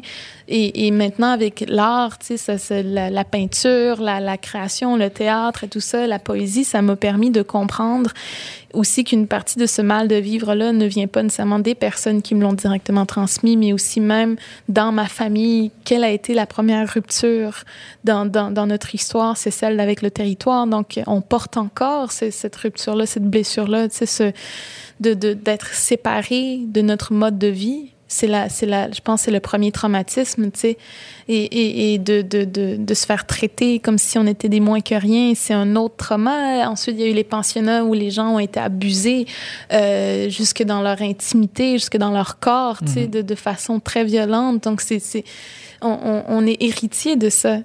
Et, et, je- et en même temps, c'est l'art qui m'a permis de, de, de, de continuer à, rechercher la guérison de ces traumas-là, puis de m'en sortir parce qu'il y a quelques années, j'étais en train complètement de me laisser bouffer par tout ça. tu sais. Et, et, et je suis vraiment aujourd'hui étrangement reconnaissante, ben pas étrangement, mais reconnaissante d'être en vie parce que je me dis, j'aurais pu ne jamais exister. Même mes parents, mes grands-parents, tout, tout ce monde-là aurait, aurait pu ne jamais exister. Mais moi, je suis là et je, je, je suis née dans une époque, j'arrive à presque 30 ans et, et j'ai la chance d'être poète, de vivre de mon art, de prendre la parole, d'avoir accès à des tribunes, alors que je sais que derrière moi, il y a toute cette histoire-là de, de, de tentative, d'assimilation, de d'extermination, de, de, de, de se faire faire taire. Tu sais, y, il y a tout ça. Et je me dis, justement, comment est-ce que je fais chaque jour de ma vie pour euh, être témoin de ça, puis en même temps construire Ouais. euh, ce qui va venir. C'est quand même incroyable, tu sais, que, que vous, malgré toutes les tentatives d'assimilation, des, des siècles finalement de, de tentatives de, de tuer euh, l'Indien au cœur de l'enfant, entre guillemets, là, que, que justement la culture soit encore vivante, puis de puis l'impression de plus en plus même, tu sais, puis c'est fou, là, tu sais, d'essayer de renverser des, des, siècles d'oppression, là, ça se fait pas du jour au lendemain, loin de là, mais c'est quand même, ça, montre justement, tu disais le mot tantôt, une résilience incroyable, puis une force incroyable, puis, puis c'est ça.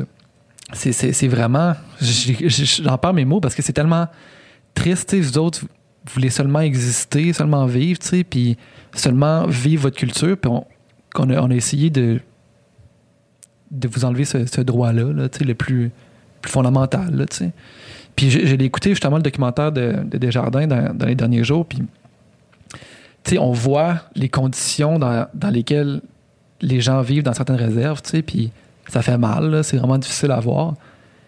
Puis, tu je comprends pas comment tu peux raisonner euh, quoi que ce soit par rapport à ça. Comment, comment tu peux te dire que c'est que c'est correct, qu'il y a des gens qui vivent. Tu sais, comment tu peux l'expliquer, tu dire. Tu sais, il y a des gens qui sont, à 100 mètres, euh, ils habitent à 100 mètres du, du barrage hydroélectrique, puis sont pas plugués sous l'électricité, puis ils ont pas d'eau potable, tu sais, puis. Je comprends pas que, tu sais, comment tu peux. C'est ça. euh, raisonner ça. tu sais, Je pense, dire- que, je pense que de poser la question, c'est d'y répondre. Non, c'est ça. tu sais, comme il n'y a, il y a juste pas de raisonnement. C'est a, il y a pas de raisonnement. C'est juste que Non, mais c'est- tu mettons- tu te vois pas légal. Tu sais, c'est comme le- le- tu- tu- tu- les personnes qui prennent des décisions ne se voient pas légal. euh, des, des personnes pour qui, sur qui ils président, entre guillemets. là. Mais tu sais, si on posait la question, je, probablement aux gens au pouvoir, ils il, il évoqueraient toutes sortes de raisons historiques ou de raisons légales, de raisons ci, ça.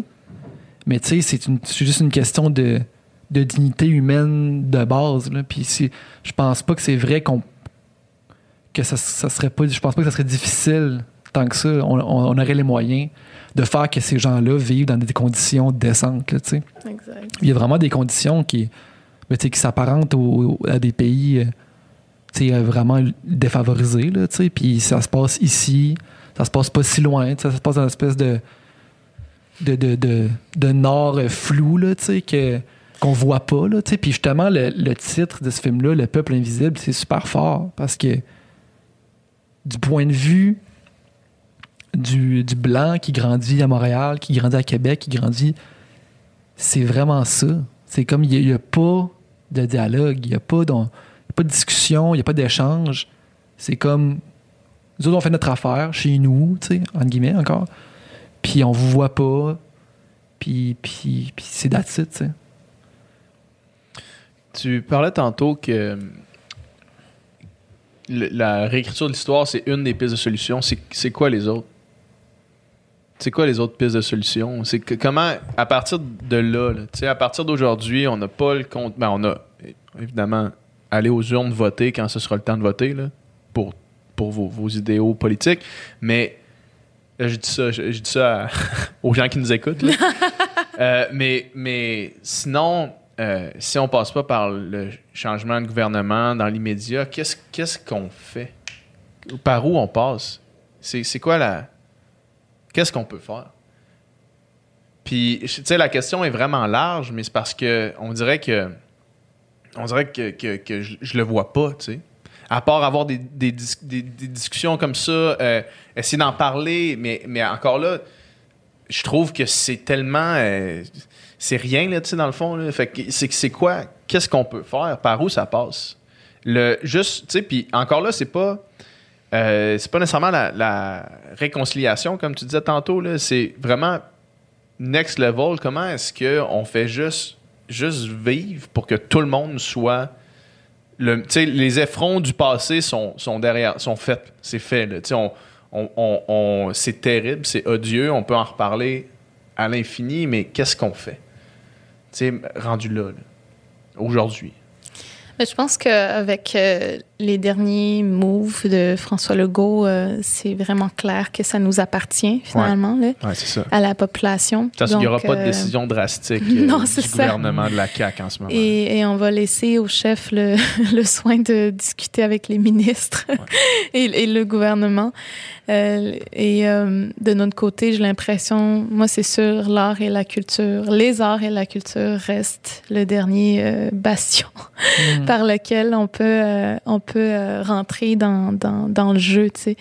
Et euh, dans le sens que maintenant, le cinéma est, est, est aussi beaucoup plus accessible maintenant, puis Mhm. d'être capable de faire des vidéos, euh, de, de, de, de, de prendre la parole aussi sur ces questions-là. On, on a vraiment accès à toutes ces informations tout- toutes ces, ces conversations-là, ils sont déjà en ligne aussi, tu sais, donc on peut vraiment aller s'éduquer. Moi, je, je reviens souvent au numérique, tu sais, mais on peut vraiment tenter déjà de s'éduquer d'abord euh, avec l'aide du numérique, mais aussi entre nous, euh, mais aussi comment est-ce qu'on fait pour, euh, en pleine pandémie, poser ces questions-là puis avoir Ouais. ces conversations-là. Mais je pense que quand même, c'est, il faut, faut les avoir en, en ligne, mais aussi euh, par la création. Tu sais, la- moi, je, je vois maintenant que la vidéo est vraiment très, très efficace, mais aussi la fiction, la littérature, parce que j'ai, avec euh, Unité 9, j'ai- j'ai j'ai fait l'expérience de faire vivre un personnage, tu sais, que, que, qui, est, qui est un ensemble de plusieurs personnes que j'ai connues, tu sais. Mhm.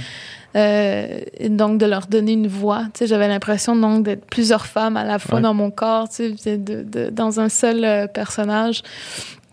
Puis en dans les années qui ont suivi, j'ai, j'ai, j'ai- dès que je sortais de la maison, puis même si j'étais dans un quartier de Montréal où, où je me disais les gens écoutent pas la télé ici, je me faisais arrêter dans Tout le la monde rue. écoute la télé. Oui, c'est ça. Tout le monde Mais- écoute une T9. Le mais, écoute T9. je, mais je me faisais arrêter constamment dans la rue. J'en ai fait de l'anxiété sociale. Ah ouais? hein? Oui, mais, mais genre constamment partout au Québec. Puis plus je m'éloignais justement en région, plus le- l'effet était vraiment Ouais. là. là. Ouais. Puis je, je me suis dit, je- ça fait des années que j'utilise les, les communications, les médias, les, les, les, les, les salons du livre, les conférences comme médium d'expression, tu sais, puis l'art, les spectacles, la poésie. Mais tout d'un coup, la fiction est venue changer tellement de choses. Mais tu sais, le mainstream, tu sais, quand, quand tu peux passer juste un petit message, mais dans quelque chose de ultra mainstream, ça peut avoir un effet bien plus fort que justement, mais tu sais, qu'un message super fort, super articulé, mais entendu par moins de personnes, tu sais, puis. Puis c'est- c'est- c'est c'est- c'est dommage dans un sens, mais c'est comme des petites victoires, des petites batailles à la fois. tu sais. Mais toi, mettons, quand tu t'es fait offrir ce rôle-là, as-tu hésité? Dans- Oui. Ouais, c'est ça. C'est clair. Même encore aujourd'hui, mais aujourd'hui, c'est sûr, je dirais non parce qu'on n'est plus rendu là. là, tu sais, c'est passé. Là, on est rendu vraiment dans, dans euh, offrir, euh, écrire et offrir des rôles positifs Ouais. et vrais et authentiques aussi, à, à, à plusieurs acteurs autochtones qui existent, tu sais, qui ou, ou même, je veux dire, toutes sortes d'autres rôles pour des personnes racisées, simplement parce qu'il faut maintenant illustrer la réalité, tu sais, parce que C'est pas juste du négatif. non, c'est ça. C'est pas juste ça. Tu sais, il y a des gens qui travaillent aussi. Tu sais, il y a, il y a des gens qui travaillent à sauver des vies dans les communautés. Ça peut Ouais. être d'excellents euh, téléromans, je pense, Mhm. de- d'aller voir comment que ça se passe réellement. Mais il y a des gens aussi qui, qui, qui font des initiatives communautaires extraordinaires. Ça, ça, ça, ça en ferait aussi d'excellents téléromans, des, des choses comme ça. Donc, tu sais, c'est- mais à l'époque, je m'étais dit, mon Dieu, c'est- sûr que ça va être le seul personnage autochtone à la télé à ce moment-là. Ouais. tu sais. Ouais. Puis là, je me suis dit, j'ai hésité parce que j'étais comme, comment que ça se fait que c'est ça qu'on m'offre? Tu sais, encore euh, une junkie, encore une prostituée, encore une ci, une ça. Puis là, je me suis dit en même temps, oui, mais ces gens-là existent aussi, tu sais. Ouais. Puis là, j'ai regardé l'émission, c'est sûr, tu sais, parce que je- je- je- j'en avais entendu parler, mais je la connaissais pas parce que justement, je regardais plus la télé québécoise depuis très longtemps parce que Mhm. je peux pas me sentir concernée par ce qui se passe à la télé. parce que c'est ça. Puis, puis j'ai vu l'émission, puis j'ai compris toute l'humanité derrière, justement, l'écriture, puis de, vouloir justement parler de ces femmes-là en prison qui ont des récits singuliers, euh, qui, qui ne sont pas des, des que qui ne sont pas des criminels dans le fond. Tu sais, c'est toutes des, des des victimes de quelque chose et elles ont elles ne font que survivre, Ouais. tu sais, et, et, et je me dis, ben ça c'est quelque chose auquel je peux m'identifier, tu sais, puis mon personnage dans ce cadre-là, dans ce contexte-là, peut fonctionner, tu sais. Et je me suis dit, je pourrais dire non, euh, puis je- je- j'ai j'ai failli dire non. Sais, Puis en même, mais en même temps, je venais de rencontrer le réalisateur, Jean- Jean-Philippe Duval, puis j'ai senti qu'il qu'il était humain, tu sais, qu'il était, euh, qui, qui, qui, en tout cas, j'ai- j'ai senti une connexion. J'ai rencontré Daniel Trottier, j'ai compris sa démarche, puis je me suis dit, ok, là, j'ai quand même le bon monde quand même pour Mhm. aller là-dedans. Puis en même temps, j'étais comme, mais je vais te dire non parce que j'ai peur de faire honte aux gens. Tu sais, j'avais peur de faire honte euh, euh, aux, communautés. Puis de, de tu sais, les gens me connaissent pour ma poésie, mon écriture, mon, mon, mon combat. Euh, puis j'avais peur littéralement de leur faire honte avec ça, tu sais. Puis en même temps, je me suis dit, mais si je refuse, c'est sûr, c'est quelqu'un d'autre qui va être Ouais. prise, tu sais. Ouais. Et je me dis, est-ce que cette personne-là va avoir le même bagage que moi? Et est-ce qu'elle va être capable aussi de défendre ce personnage-là comme moi j'ai envie de le faire? Tu sais, puis là, je me suis questionnée, puis je me suis dit, comment est-ce que j'ai envie de le faire d'abord? Puis je me suis dit, ça va être ma chance aussi de... de en fait, mon, mon, je suis militante dans la vie, je défends, je veux défendre ces voix-là, je veux défendre ces, j'ai envie de porter leur voix de ces femmes-là qui sont en milieu carcéral, qui sont, qui sont justement dans la rue, qui, qui, qui, j'ai- eu une cousine qui, qui a été longtemps euh, dans la rue, autant à Montréal qu'à Québec, qui est décédée en 2012, euh, qu'on a retrouvée euh, à moitié nue dans, dans, dans, les, dans, dans un parking de Québec, tu sais, puis donc, j'ai- connu cette personne-là qui, qui, qui a cherché à survivre toute sa vie, puis elle a fini par, par se faire euh, bouffer par ses démons, tu sais. Puis, puis en même temps, je me dis, mais est-ce qu'on est voué à ça? Ben non, tu sais, mais ça existe des gens comme ça qui sont dans la détresse. Et, et dans, dans mes conversations avec les, les- le réal et, et la, la scénariste, on a, tu sais, moi, je pouvais pas prendre non plus un rôle qui n'avait pas de rédemption. Ouais. Et, et, et Daniel m'a dit, mais c'est ça que je veux. C'est une émission de télé. C'est sûr, ça va être dur parce que c'est une série. Donc, c'est on, Ouais. on, on, on révèle quelque chose de plus en plus à chaque fois. Ça sera pas la rédemption en une heure et demie. Non, c'est ça, dans Ouais. un seul film. Mhm. Mais je me suis dit, je me suis dit, je vais essayer. Tu sais, les gens vont avoir peur au début, mais si moi c'est clair dans ma tête que je sais qu'au qu'au bout c'est ça, puis que ça va peut-être donner un effet positif. En tout cas, moi je, je dis souvent que j'ai risqué ma vie, là, ma carrière. Tu sais, je, Ah ouais, et, à ce point-là. et ben oui, parce que j'aurais pu, comme si ça avait été un rôle qui n'a pas de positif au final, ça m'aurait servi, à- ça m'aurait servi à Ouais, rien. Ça le renforcer des stéréotypes, finalement. Exact. Même si je veux raconter cette histoire-là, ça dépend comment les gens l'interprètent. Donc, s'il n'y a pas de rédemption, s'il n'y a pas de volonté dans le personnage à vouloir s'en sortir, ça sert à rien. Ouais. Je veux dire, c'est S'il n'est encore. pas dans le scénario, il n'y a rien que tu peux Exact, faire. c'est mais- ça. Puis moi, moi c'est la rédemption, ma- mon, mon, ma- mon, je sais pas comment dire, mon cheval de bataille. Ouais, là. Mais, mais donc, j'ai eu tout ça comme, euh, comme hésitation. Puis, à un moment donné, je me suis dit, ben, je vais embarquer dedans parce que j'ai envie de, de, de- d'être cette personne-là qui apporte, qui- qui est le contrepoids du personnage. Ouais. Parce que je me suis dit, je suis rendue là dans ma carrière. J'ai, quatre livres, j'ai. euh, non, j'avais déjà. Ouais, j'ai quatre livres, Mhm. puis euh, j'ai, cette carrière-là, j'ai, cette reconnaissance-là, puis j'ai, j'ose espérer que aussi mon art se reflète dans mon interprétation, tu sais, dans ma volonté d'humaniser ces personnages-là. Et, et je prends ce risque-là, tu sais, parce que, comme je dis, j'aurais pu euh, perdre euh, toute crédibilité, tu sais. Et, et, et justement, le plus positif est arrivé au final. Mhm. Et au final, ce qu'on, m'a dit dans, dans la rue, justement, puis Mhm. tous les gens que j'ai rencontrés, puis de- les gens qui sont venus me voir dans les salons du livre, tu sais, ils m'ont dit, ils m'ont dit, à partir de maintenant, je, je sais que j'ai été raciste, mais à partir de maintenant, je comprends tellement la réalité, je l'ai tellement vécu avec le personnage que je peux plus rien dire de mauvais parce qu'elle dit, c'est parce que c'est, c'est de l'injustice que vous vivez et, et maintenant je milite pour ça, tu sais. Wow. Puis ça, genre, c'est euh, quand j'y pense, puis quand j'en parle, j'ai tout le temps les larmes aux yeux Hmm. parce que je me dis, mon Dieu, c'est vraiment le dernier commentaire. Mais c'est même pas un commentaire auquel j'aurais pu m'attendre, Ouais. entendre, tu sais. Mais c'est le plus beau cadeau qu'on pouvait me faire, c'est de me dire que dans tout ce que j'ai risqué, qu'on me dise que ça les a fait shifter, là. Ouais. C'est, la, la- Je me suis dit, OK, j'ai réussi. Mais Et- c'est rassurant en même temps. C'est pour ça que je dis que c'est quand même possible de faire shifter les gens Ouais. de, de- d'une position vraiment arquée parce que c'est l'éducation qu'ils ont reçue. Tu sais, l'éducation par, euh, par tu sais, de- de- de- à la maison, tu sais, puis entre les, de- dans son village, ou je sais pas quoi. Puis de, de simplement avec l'art, puis la fiction. Mhm. euh, euh, puis là, c'est ça, à ce moment-là, je me doutais pas qu'une télésérie pouvait autant aider à, Ouais. à ça, mais ça, ça, ça a fait changer des gens dans leur perception. Puis Ouais. je me dis, les arts, la culture, je pense, ont vraiment un énorme pouvoir sur ça parce que les gens, quand ils lisent un livre ou quand ils regardent une télésérie, ils ont le temps de vivre les choses avec les personnages. Exact. Et Ils ont le temps de donc- s'ident- ben, s'identifier, d'être empathique surtout. tu sais. Puis je pense que Exact, de s'attacher, puis de... le fond du problème, c'est le manque d'empathie, le manque de connaissances, puis le manque d'empathie. Puis justement, une télésérie où tu passes autant de temps avec un personnage, ou un film, ou un livre, comme tu dis, c'est là, ça permet de comprendre. Puis je pense que justement, c'est comme intelligent finalement comment que la télésérie s'y est prise, c'est d'offrir ce qui à première vue apparaît comme un stéréotype, puis de le déconstruire tranquillement. tu sais. Puis là, ça fait que tu, tu, prends par la main la personne, tu puis je veux dire, le, le public du- d'Unité 9, c'est le public, euh, tu québécois euh, moyen, là, qui, qui, écoute ça, les grands publics, là, tu Puis de le prendre par la main, puis de l'amener du point A au point B, tu sais, puis peut-être que, juste- justement, peut-être qu'il a, apporté quelque chose de plus, euh, appelons ça avancé, là, tu sais, dans, il n'aurait pas été prêt.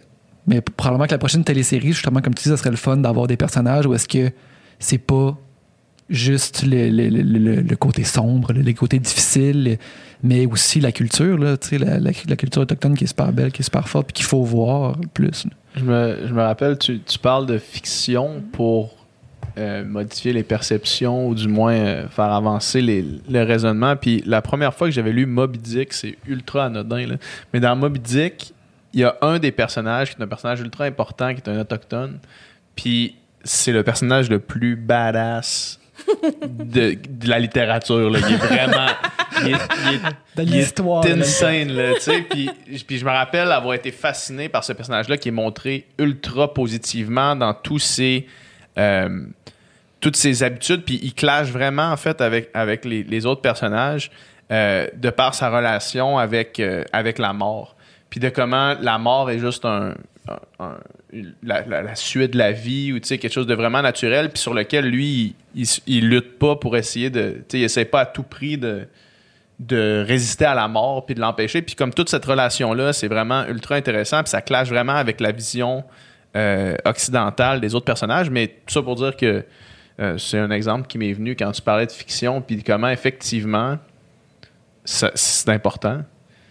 Puis c'est un- c'est- c'est- c'est une bonne réflexion, une bonne piste de réflexion, euh, vraiment. Mais justement, je peux ajouter par rapport à ça, tu sais, autant ça peut être le, le, le, le meilleur médium, un parmi les meilleurs médiums pour, euh, tu sais, justement amener les gens à être beaucoup plus empathiques à, des- à certaines réalités, mais autant la fiction a été le, le, principal vecteur des, Ouais. des, des clichés, des stéréotypes, tu sais.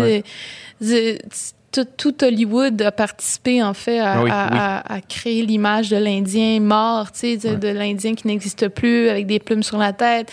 Et donc, dans, dans, dans, dans la population, c'est l'image qui est restée, tu sais. Ouais. Donc, c'est pour ça qu'encore aujourd'hui, on nous demande euh, sont tes plumes, est-ce que tu en portes, euh, tu sais, ou même, euh, justement, tu sais, quand, quand on va dans les powwows, mais c'est...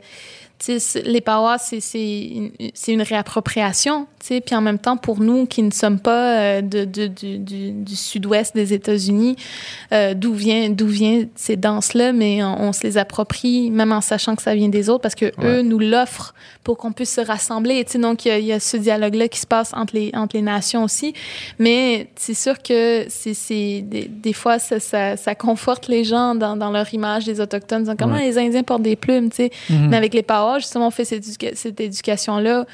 Euh, c'est, juste des habits, d'a- pas juste des habits d'apparat, mais c'est des habits de, de, de, de cérémonie. Donc, si, on portait ces, ces, ces vêtements-là, c'était surtout dans des moments de, de, de, de fête, de célébration, de, de rassemblement. Donc, c'était pas tous les jours qu'on portait tout- toutes sortes de, de Mhm. tout- tous ces éléments-là. C'est sûr que oui, euh, avant, oui, mais aujourd'hui, c'est sûr, ça fait pas partie nécessairement de notre réalité. Donc, c'est, il y a toujours de l'éducation à faire, tu sais, mais justement, Hollywood a encore beaucoup de, conséquences puis d'effets dans, dans ça. Mais comme je dis, je pense qu'encore, faut justement par la fiction re- re- renverser tout ça. tu sais. Ben, ça dépend tu sais, à qui, qui, qui est le créateur derrière cette fiction-là? Je veux dire, si les Autochtones sont toujours euh, mis en portrait du, à travers le prisme blanc occidental, on a un problème. tu sais. Puis ça, c'est. Ça nous amène à la question de- d'appropriation culturelle. tu sais. Si, si le créateur en arrière de tout ça a des- est mal informé ou a des billets ou, ou euh, a pas de respect envers euh, tu la communauté qui, qui, qui met à l'écran ou qui met à l'écrit, tout ça, c'est, c'est sûr que ça sera pas, ça sera pas bénéfique. Là, tu. Puis le fait que, mettons, toi, t'étais, t'é- t'étais prêt, tu je veux dire, t'as joué le rôle d'une autochtone, puis t'es, t'es militante, t'aurais pas laissé passer quelque chose? Puis la, la raison pour laquelle t'as accepté aussi, c'est parce que c'était fait avec respect, puis probablement avec, avec une recherche aussi, tu sais. Puis ça n'avait pas été le cas, mais je pense que puis j'ai, on, a, on a travaillé ensemble, Ouais, ça, euh, Daniel et moi. tu il y a- sûrement amené des points. Là. Oui, exact. Donc, c'est, c'est, c'est pas genre je joue le personnage que quelqu'un d'autre a écrit, Ouais, mais ouais. on, a- Exact. on l'a modelé ensemble. Exact, c'est ça. Donc, ça. a été quand même, c'est assez, je pense, une position euh, pas privilégiée, mais comme euh, euh, unique. Tu sais, Ouais. c'est pas tous les comédiens, les acteurs qui ont, qui ont le, le- la chance d'avoir, euh, ce- de, de pouvoir contribuer à Mhm. ça, tu sais, mais, et, et donc, j'ai eu cette chance-là.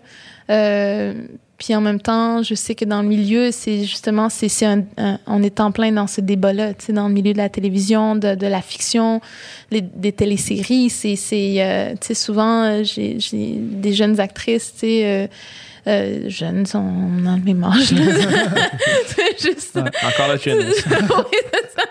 mais euh, c'est, qui, qui viennent de commencer, tu sais, puis Ouais. je leur dis, laisse, laisse jamais personne te, te re-questionner sur ce que, ce que toi tu sais, tu sais, Ouais. sur ton propre peuple, ta propre langue, puis tu sais, ça veut pas dire que tout le monde va faire ça, tous les scénaristes risquent d'imposer ou les réals risquent d'imposer, mais il y a toujours un risque quand même, et, et je leur dis, si, si, si, n'aie pas peur de dire que c'est, pas authentique, tu sais, Ouais. parce que c'est, c'est à ta communauté que que, que tu dois de de de de, je sais pas comment dire de portraitiser De rendre, un portrait exact. c'est à ta communauté que tu dois tu sais de ce, ce personnage là je sais pas je sais pas comment dire en quel- de quel euh, côté mais de dire c'est- c'est si tu joues malheureusement nous on a- on dirait une certaine responsabilité tu sais de, Mhm. de que- que- qu'est-ce que quel, est, quel que soit le personnage qu'on joue on a, on a une responsabilité envers nos communautés parce qu'on est dans ces enjeux-là de représentation, de représentativité, parce qu'aussi, dépendamment de qu'est-ce qu'on interprète, ça, ça peut continuer à jouer soit dans nos propres perceptions par rapport à nous-mêmes ou dans la perception de la population qui regarde la télévision. Donc, je trouve que c'est vraiment très complexe, tu sais. Puis aussi parce qu'il y a encore... Et, on me permet de lire plusieurs projets, mais il y a encore des moments où on, on souhaite m'imposer une Ouais. façon d'écrire le personnage, alors que moi, je suis là pour consulter, euh, Ouais. pour euh, en tant que consultante, pour leur faire des propositions. Et, et, et quand on refuse ces propositions-là, je suis comme, mais là, on pourra pas avancer, tu sais. Puis et à ce moment-là, je dis, si vous voulez pas travailler, puis si vous prenez pas les recommandations, c'est pas juste moi qui les fais, c'est moi qui, qui les fais à partir de ce que je sais qui se fait ailleurs, tu sais. Donc c'est c'est c'est c'est c'est c'est répandu. Ce, ce, ce- ce- les propositions que je vous fais Ouais. sont répandues. Euh, c'est juste que le, le livre n'est pas écrit. Ouais, ouais. vous n'avez pas encore la preuve tangible, mais euh, si, si on refuse, j'ai j'ai tendance à m'opposer à la création d'un personnage ou à la création d'une émission parce que je, je trouve que ce n'est pas fait dans, dans ce que ça devrait être, donc dans le respect, dans l'écoute. Et donc, euh, souvent, ils veulent simplement... euh, je sais pas, il, mais tu sais, euh, c'est- simplement soit répondre à, à, ce qui se passe en ce moment euh, ou, ou répondre à, leur public. Ou à cocher une case sur Oui, dire, OK, c'est on ça, a exact. notre quota de ci, de ça, tu sais. Ouais. Puis, mais heureusement, on est à une heure où est-ce que quand c'est pas fait avec connaissance puis avec respect, on, on, on laisse pas passer, tu sais. Oui, exact. C'est plus passer, tu sais. c'est Ouais, pas, ouais. ju- c'est plus juste aux activistes, aux militants des communautés à dire comme. Des fois, on n'est même pas juste, on n'est même pas activistes militants. On est juste comme juste des gens de la population comme ben là ça c'est pas correct, tu sais. Ouais. Ouais. Puis à ce moment, avant, quand on disait ça, on était rabaissé, rabroué, puis on était comme ben non, euh, vous parlez euh, tout croche, c'est pas vrai, euh, etc. Tu sais. Mhm. Mais maintenant, la- le public lui-même le dit et même le- l'exprime sur les réseaux sociaux que, Ouais, que, c'est pas authentique. Tu sais, donc, si, si, mettons, les, les, les compagnies de production souhaitent justement faire le portrait rep- à- répondre à la représentativité, mais ils doivent savoir que quand ils disent que le, le public n'est pas prêt à ça ou ne, ne veut pas nécessairement ça ou ne, ne pourrait pas prendre tel genre de personnage, moi je leur réponds non, c'est C'est pas, pas vrai, vrai? parce que moi Au je contraire. oui c'est ça au contraire tu sais j'ai la chance comme je disais de faire les salons du livre et tout ça. Donc souvent les livres c'est lié aussi aux téléromans. Les gens qui, qui regardent les téléromans vont lire un peu plus tu sais des romans tu sais. Donc ils- donc je, je rencontre ces gens-là aussi dans la rue puis ils, ils- ils me le disent qu'ils sont prêts puis ils attendent que ça puis ils espèrent qu'il y en ait plus tu sais. Le nombre de fois qu'on me l'a dit Mhm. et quand j'arrive devant des productions qui me disent non, c'est pas ça qu'ils veulent, je suis comme vous êtes vraiment déconnecté de votre public là. Puis, puis à la limite, prenez donc un risque, tu sais, dans le sens. Exact. Ouais, c'est ça. Prenez donc- Dans le pire des cas, là. Tu sais, prenez donc un risque dans la bonne. Tu sais, vous savez que c'est la bonne chose à faire, tu sais. Soyez donc un peu audacieux, puis, puis faites-le, tu sais, au lieu de penser à ah, mais là, euh, tu sais, un, un tel, une telle, là, euh, elle aimera pas ça, puis elle est pas prête à voir ça, tu sais. Puis justement, c'est un peu, euh, peu prétentieux aussi de, de penser connaître ce que les gens veulent, puis euh, veulent voir, puis sont pas prêts à voir, là. Ouais. Dans le sens que C'est sous-estimé aussi. Mm. sous-estimer l'intelligence euh, des, des gens. Là. Mhm. Puis je veux dire, malgré tout, malgré qu'il y a du racisme, malgré qu'il y a du racisme systémique, je pense que les gens au Québec, euh, tu sais, c'est pour la, la plupart des gens ouverts, là, des gens ouverts d'esprit, puis qui, des gens qui sont, qui sont, sont capables d'en, d'en voir. Puis euh, puis il y en a- il y, en a une méchante bonne gang aussi qui, qui sont très empathiques là, envers les Autochtones, là, tu sais, puis qui, ouais. veulent, qui veulent juste que, que, que, que, que, que- que la culture se rayonne, puis que vous, tu sais, que.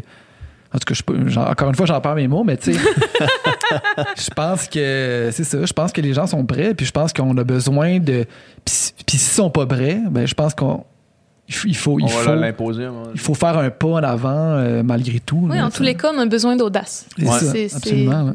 Je pense que c'est l'air du temps aussi, mais c'est aussi euh, euh, poser les, les, les bonnes bases pour la prochaine génération. tu sais. C'est tout ce qu'on fait là, c'est pour la prochaine génération aussi. C'est pour l'avenir du Québec, c'est pour l'avenir de, de notre population. tu sais. C'est pour qu'ils se sentent bien, qu'ils se sentent écoutés, qu'ils qu'ils- qu'ils- qu'ils- qu'il y a aussi l'accès à, son esprit critique. tu sais. C'est- Je pense que c'est ça qui, qui revient souvent. tu sais, c'est- j'ai l'impression des fois que, que ce qu'on a comme débats qui sont assez polarisants, c'est juste aussi le besoin d'avoir le besoin d'avoir sa propre opinion, c'est aussi le besoin de de- de- d'avoir accès à cet esprit critique là, alors qu'on nous on nous on nous l'enseigne pas puis on nous le donne pas l'esprit critique. Donc j'ai l'impression donc que, que tout ce qu'on a l'impression de voir comme polarisant, donc de dire ok mon Dieu c'est c'est mauvais ce qui se passe. En vérité, pour moi j'entends plutôt un, besoin qui se qui, qui est crié de- de- d'avoir accès à ça, Mhm. de, de cette capacité de réfléchir, de de- de- de- d'analyser les- la situation, puis de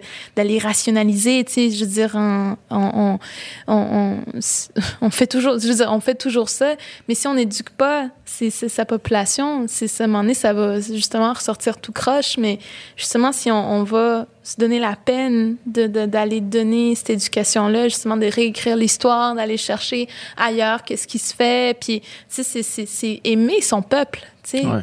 de lui donner ça. C'est Mhm. c'est- c'est comme, par exemple, de mon côté, je sais qu'on n'a pas toujours accès à l'éducation ou quand on se sent tellement comme petit quand on va à l'école, genre au cégep à l'université, on se sent pas capable de finir ou, euh, tu sais, on, on a l'impression que c'est pas pour nous l'éducation. Alors que de mon côté, tu sais, j'ai eu mon éducation en écrivant des livres, c'est drôle, mais c'est ça, tu sais.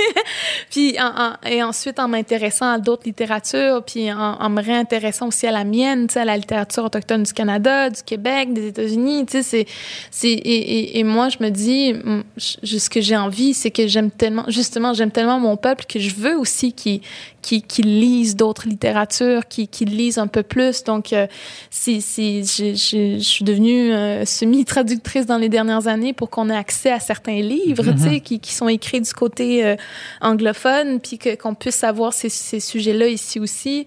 Euh, je, suis, euh, je, parle, tu sais, quand je donne des conférences, je parle de qu'est-ce que j'ai vu ailleurs, tu sais, puis je, je, je fais des, pas des comparaisons, mais je fais des liens avec ce qu'on a ici. Euh, puis quand je retourne chez nous, je, je parle de, de, cette, de cette affirmation-là qu'on doit apprendre, mais aussi de cette fierté-là qu'on doit cultiver à propos de notre propre philosophie, tu sais, justement, la, la, la relation au territoire, la politique de la relation au territoire, c'est, c'est, c'est notre philosophie de base, c'est ce qui a modelé no- nos modes de vie pendant des, des, des, des siècles, des millénaires, là, tu sais, et, et, et que même malgré tout ce qui se passe dans la réalité, ces, ces, ces millénaires-là sont encore dans nos corps, puis on, on les recrée, tu sais, constamment. Donc, si par l'art, c'est, en train de, c'est sûr, de, ça s'exprime beaucoup plus, mais si on peut amener ça dans d'autres sphères, comme l'éducation, comme les services sociaux, comme euh, la santé et tout ça, la politique, si on est capable, moi, mon rêve ultime, c'est qu'on soit capable de, de réhabiliter nos propres structures au sein de nos communautés, en- entre nos communautés, entre les nations, puis juste ça, ça va, ça va créer tellement de changements, mais ça va créer tellement aussi de... de de, de, de ça, va, ça va donner une population qui s'affirme et qui se laisse pas marcher sur les pieds du tout, mais qui mais qu'est-ce que tu participe veux dire? aussi à, à la culture euh, générale. Tu sais. Mais tu veux dire euh, que vous ayez vos propres systèmes euh, politiques, finalement? Ben oui, parce que, par exemple, euh, je donne un petit exemple, là, mais euh, parce que je pourrais m'étendre longtemps là-dessus, Ouais. mais tu sais, le- le- les conseils de bande, ça a été imposé par la loi sur les Indiens. C'est un modèle euh, non autochtone qu'on nous a Qui imposé. fait pas l'unanimité. là. Non, c'est ça. Alors que traditionnellement, le, le modèle de, de, de politique et de leadership est complètement différent. Tu sais, Mhm. le, le leader n'est pas un leader, c'est plutôt celui qui porte la parole de la communauté. Donc, c'est un porte-parole en quelque sorte, mais c'est la communauté qui prend ses décisions pour elle-même parce que c'est ça. C'est sur la, le, le, le, nomadisme, même la, la, la semi-sédentarisation nous, nous a, sédentarité, nous a, nous a, nous a donné ces, ces structures-là, mais on, on, ces structures-là suivent aussi les cycles de la nature, les écosystèmes et tout ça. Donc, c'est quelque chose de complètement organique. sais moi, j'appelle ça une politique organique, de, de, mm. de revenir à cette forme-là, le, le, le, cercle, les, le, le, concept, c'est vraiment comme dans la politique organique, c'est si tu, tu laisses quelqu'un de côté, tu, tu mets en péril ta communauté au complet si tu ne laisses pas une personne contribuer aux connaissances générales, au, à l'éducation, si tu lui donnes pas l'éducation que la, que la communauté peut lui donner, pas simplement parce que cette personne-là existe dans ta communauté, si tu la mets de côté, tu, tu mets en péril ta communauté au complet. Je leur dis, mais c'est c'est cyclique. c'est comme... Voici la preuve. Mais euh, c'est si tu oublies quelqu'un, tu, tu, tu, peux mourir. Donc, c'est même plus, comme je disais, il y a, y a l'état de prédation dans, les, dans, dans, dans, lequel on peut se trouver, euh, qui, qui, est dans les premiers états de l'humain, j'ai l'impression, dans, dans, dans, sa survie et tout ça. Mais il y avait aussi l'état de survie dans la nature qui, qui a permis en fait, la, la, la, la de, de, structurer euh, un, un, modèle de, de, politique, parce que la politique, à la base, est aussi la définition des relations entre les individus d'un même groupe, tu sais. Donc, c'est ce qui a défini nos, nos, politiques, c'est vraiment de suivre l'écosystème, parce que si on ne suit pas l'écosystème autour de nous, notre environnement, on risque de mourir aussi, tu sais. Si on mm-hmm. va à l'encontre de la nature, on va mourir, tu sais. Donc, je pense, c'est pour ça que je vois comme la société dans comment elle est aujourd'hui, comment est-ce qu'on est envers et contre la nature, comment est-ce qu'on tente de, de, de, passer au travers de, des changements climatiques qui, se font déjà sentir, tu sais, comme si de rien n'était, puis de retrouver notre confort à chaque fois que la tempête est passée, tu sais, d'y tenir. Puis comme je reviens encore à la, la à la surconsommation, c'est un symptôme de, de, de cette déstabilisation-là constante qui arrive avec les changements, tu sais. Donc, c'est, si, si on, on on, on réhabilite pas justement pour nous dans nos communautés ces structures-là, on, on, risque nous-mêmes de, n'être jamais réellement racinés. sais. Alors mm-hmm. que réhabiliter les structures anciennes d'éducation, de politique, de, aussi de réflexion, de, de philosophie, etc., c'est euh, déjà en quelque sorte garantir notre survie dans la société d'aujourd'hui. Mm-hmm.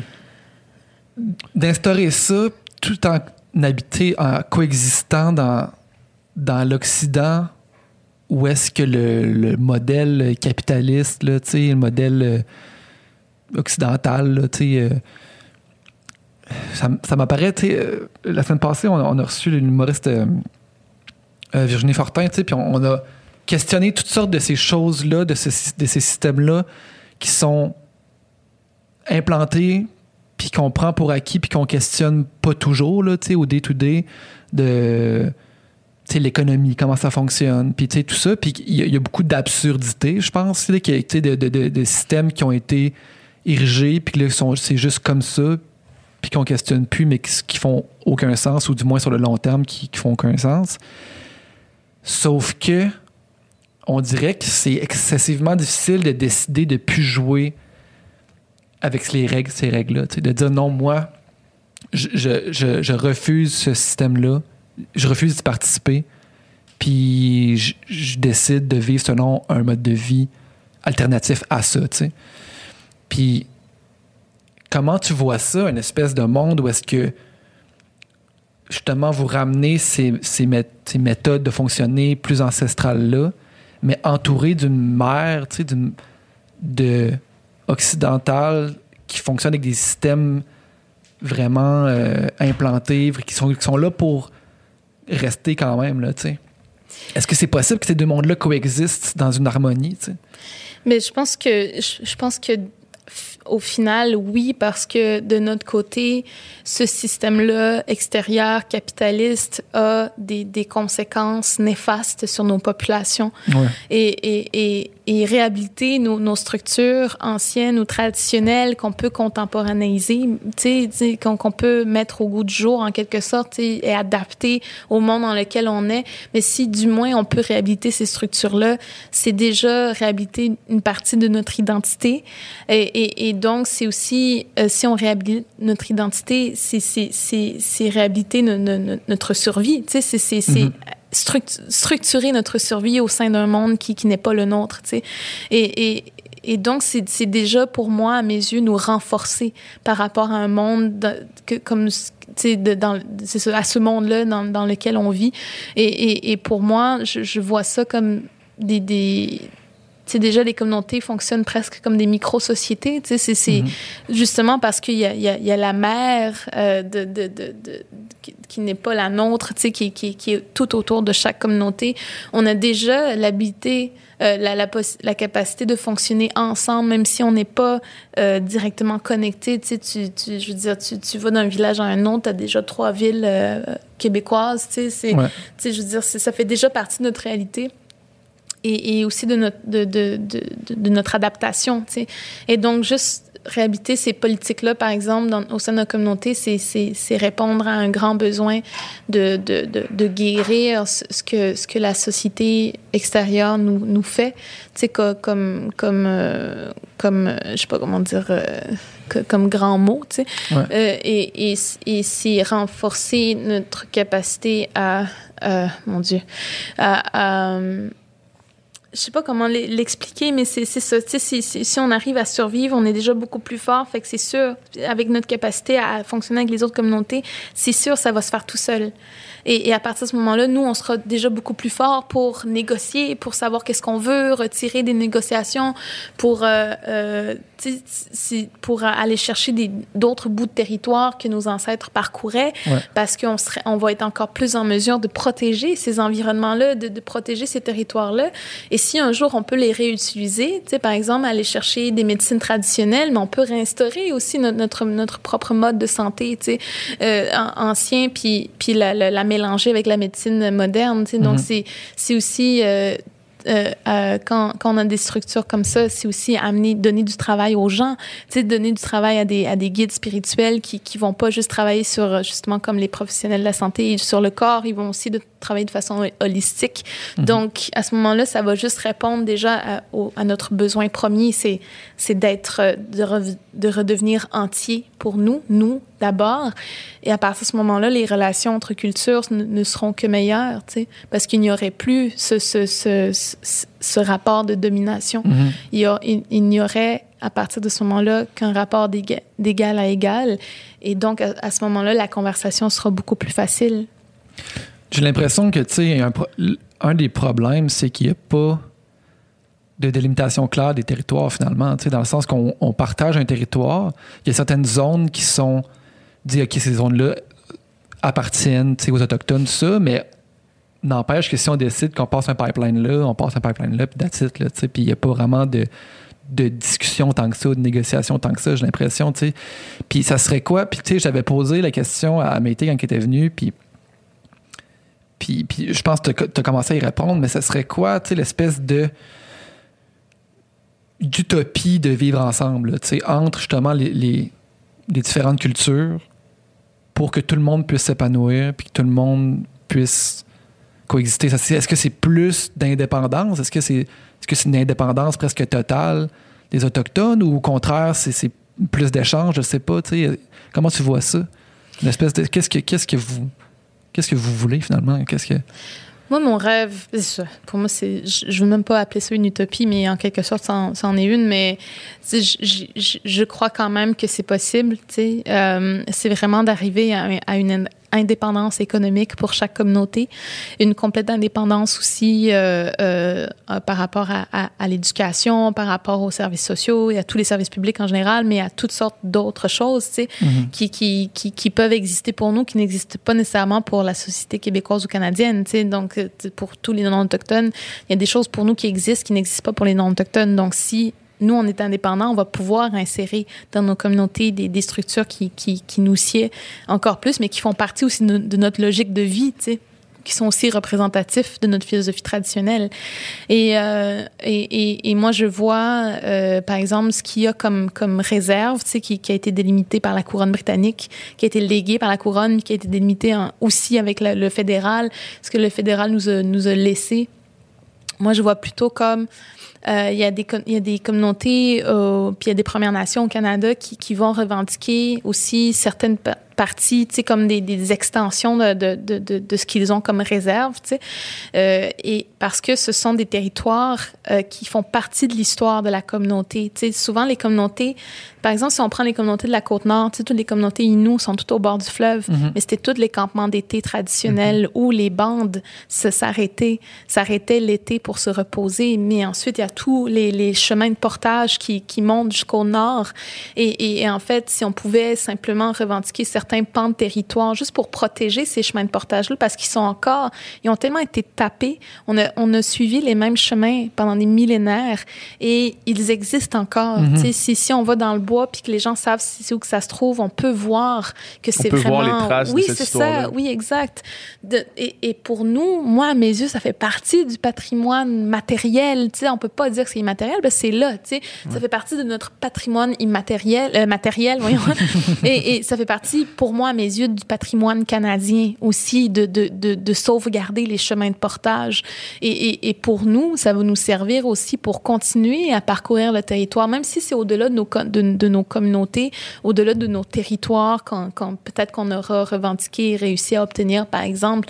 Tu sais, c'est, c'est, pour moi, je vois une cohabitation euh, euh, euh, assez saine et harmonieuse à partir du moment où nous, on a accès justement à ces pans-là de notre histoire, puis qu'on reconnaît cette histoire-là, puis qu'à partir de ce moment-là, les négociations pour cohabiter sur tel pan de territoire, mais ils vont se faire de façon beaucoup plus, euh, beaucoup moins euh, euh, difficile, parce que justement, s'il y y a la reconnaissance de ce patrimoine-là, de cette histoire-là, les, les choses vont aller beaucoup Ouais, mieux. beaucoup moins Tu sais, ben oui, c'est ça. On ne sera pas déjà en état de conflit, tu sais. Et je me dis, à partir de ce moment-là, de qu'est-ce qu'on a comme pan-territoire, qu'est-ce qu'on a comme ressources sur ces territoires-là, ça va dépendre de chaque communauté, comment ils vont vouloir. Euh, pour nous, ce ne sera pas exploité. Mais peut-être certaines communautés, ils vont aller avec l'exploitation, mais pour nous, comment est-ce qu'on va les utiliser? Ça vous appartient les- en sens Oui, que- exact, c'est ça. Donc, est-ce qu'il y a un partage aussi des ressources? De quelle façon ça va être? Si, par exemple, les traités dans l'histoire du Canada n'ont jamais été respectés, comment est-ce que nous, si on signe des ententes euh, postmodernes, je dirais, là, ouais. comment est-ce qu'on va les faire respecter des deux côtés, tu sais, dépendamment, euh, justement, qui vit encore dans les conséquences coloniales ou pas, ou, ou, est ou, ou pas dans le sens où est décolonisé, tu sais. Tu sais, c'est- il, il va y avoir toujours ces questions-là, mais moi, j'imagine une cohabitation territoriale euh, ou une co-gestion des territoires comme ça. Euh, je pense que ça peut prendre beaucoup, beaucoup d'années de travail entre justement le gouvernement en place, euh, mais aussi, je pense même les, les partis d'opposition devraient faire partie de, de ces négociations-là. Oui, ouais. c'est ça, de, de, parce que ça va leur servir, tu sais, pour eux aussi, pour mieux comprendre les dynamiques entre les Premières Nations et, les- et les- et le gouvernement, ou les gouvernements au travers des, des années. Mais euh, je vois vraiment, pour nous, l'essentiel, ce sera l'indépendance. Euh, et nous, on, on- avant la colonisation, on savait comment fonctionner entre, entre peuples. Il y Ouais. avait des, des politiques différentes par rapport, soit c'est en communauté, soit avec d'autres nations, puis avec certaines nations, c'était différent. Les Il y a des relations... territoires qui étaient, qui étaient tracés finalement. Oui, c'est ça, qui était partagé Ouais. euh, tu sais, de, de, de, de façon assez, euh, tu sais, quoi qu'on en dise, euh, assez harmonieuse, dépendamment des nations. tu sais. Mhm. Et par exemple, pour les Inuits puis les Cris, c'est assez euh, facile parce qu'il y a la, la ligne de partage des eaux. tu sais, Il y, a les- il y a les montagnes qui, qui, qui, qui, qui, qui, qui délimitent clairement les territoires. Mais dans l'histoire même des, des peuples d'ici, on, on, on parle souvent de la langue du Nojmet qui, qui, qui existait, qui n'est ni le Cri ni l'In- l'Inu ou euh, l'Anishinaabe euh, euh, qui, qui, qu'on parlait, mais c'était une langue spécifique aux chasseurs qui parlaient entre eux, tu sais, qui, qui, qui près- je pense qu'il a aujourd'hui disparu en quelque sorte, mais certains aînés, euh, je pense on a encore la mémoire, mais tu sais, y a- dans cette histoire-là, il y a ça aussi, tu sais. Et je me dis, si on reconnaît ça, puis qu'on on, on vit avec cette connaissance-là, ça va tellement changer au niveau des relations entre, entre nous que moi, je vois cette possibilité-là. Puis c'est bizarre, mais je vais jamais sur cette question-là d'habitude, mais je me dis, si un jour on a l'indépendance au Québec, je trouve qu'on aurait la chance de recréer des systèmes que déjà des pays comme les, comme les pays scandinaves ou d'autres petits pays ont réussi à instaurer chez eux, ou comme la Nouvelle-Zélande, on en a à peu près la même population euh, de- dans, dans les 8 millions environ. Donc, à petite échelle, on serait capable de recréer un système qui, qui, qui, qui sied à tout le monde. Puis si, mettons, on fait ce système-là... Oui, exact. Je pense qu'on on aurait la, la- la capacité de créer quelque chose de neuf. Et, et, et euh, j'ai l'impression, donc, euh, moi, je, je vois ça comme une gouvernance à, à- à deux voies. Tu sais, si, si on, on, on départage les territoires et les ressources entre les nations et, et la, la- je veux le dire, la nation québécoise, mais puis qu'on le fait de façon assez euh, non conflictuelle, tu sais, Ouais. donc euh, peut-être pas harmonieuse tout le temps, mais tu sais, c'est parce qu'il y a des... Ça reste de la politique. oui, c'est ça. Mais ça reste de l'histoire aussi. Ouais. Tu sais, qui est allé où à tel moment. Tu sais. En tout cas, ça peut être, ça risque d'être difficile, mais si au- en bout de ligne, on arrive à, à ce partage-là, puis si on donne l'indépendance aux communautés puis aux nations, je pense qu'à partir de ce moment-là, pour moi, ça, c'est l'utopie totale. Tu sais, c'est la finale. Puis si, si, si je vis assez longtemps pour le voir, je vais me dire, OK, je je vais mourir en paix. Dans le sens que je le sens que ça, ça pourrait se faire. Il y a des nations qui ont déjà travaillé sur des plans comme ça. Il y a des jeunes qui imaginent l'indépendance comme ça. Tu sais, il y a des, c'est déjà dans nos têtes. Tu sais, c'est, c'est déjà. Le concept euh, existe. oui, Ouais. c'est ça. Puis le partage des, des territoires existait déjà avant la colonisation. Le- le- le- la cohabitation entre les peuples, ça existait déjà. Donc, on fait juste, comme encore une fois, ramener ces, ces concepts-là, puis ces modèles-là du passé, puis on les met sur la table, puis on se dit qu'est-ce qui pourrait nous, nous, nous aller à nous aujourd'hui Mhm. dans, le, dans, dans le monde dans lequel on se Puis, trouve? puis ce, ce Québec-là que tu décris, c'est pour boucler la boucle, ça, prend, ça va prendre un gouvernement qui est de bonne foi, puis qui reconnaît son histoire, puis qui reconnaît ses injustices, puis, que, puis qui a un, un ministre d'Affaires autochtones qui est peut-être autochtone, ou du moins qui, a, qui a un intérêt vers, là, tu sais. Dernière petite question avant de te laisser partir, avant de utiliser toute la journée. Euh, Est-ce que tu retournes dans la communauté qui t'a vu naître? Oui, normalement, euh, j'y retourne à- au moins une fois par année, euh, dans le sens que euh, j'ai été séparée de ma communauté plus jeune, mais je suis retournée à 18 ans. euh, vivre là-bas pendant un an. Puis ensuite, quand je suis partie aux études à Rimouski, c'était juste l'autre bord du fleuve. Euh, donc, je retournais à, à Pessamit quand même euh, tous les étés. Mhm. Donc, pendant quatre ans, au moins, j'ai fréquenté ma communauté de façon très euh, assidue. Ouais. Puis, euh, c'est c'est sûr, ça a été le, le, le plus grand bien que, que ça m'a fait dans ma vie. Tu sais, justement, comme je vous disais, à 16 ans, j'avais l'impression quasiment d'être blanche. Tu sais, Ouais. Tellement je, je, je savais pas que je- à quel point je savais pas que j'étais autochtone. Tu sais. Mhm. Puis euh, retour- retourner dans mon village, ça a été toute cette espèce de, de re- reformatage, là, je sais pas comment expliquer, de, de, de faire, OK, OK. Redécouvrir Oui, c'est ça. Puis de, de me de- oui, de, me réapproprier qui, qui je suis réellement, tu sais. Puis, euh, je suis rendue loin du Bénin, mais de, de redécouvrir qui je suis réellement, puis de, de, de, faire avec ma personnalité. Parce que ce sont des traits culturels que j'ai, que, que, desquels je suis vraiment fière.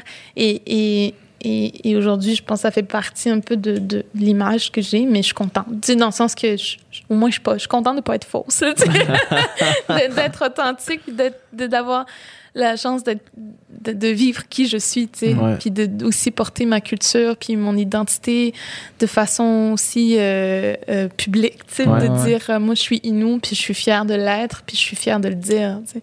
Et, et donc, euh, je sais plus ce que je voulais dire, j'étais rendue comme. Mais est-ce que c'est difficile de... Ah, je suis retournée dans mon village, ouais, c'est Ouais. Mais c'est difficile de, de vivre à Montréal puis de, de te sentir loin de ces cultures-là puis de pas la vivre au jour le jour? C'est sûr que c'est dur, c'est ça, c'est ça que je voulais amener parce D'en parler, que d'en parler tout le temps sans la vivre nécessairement.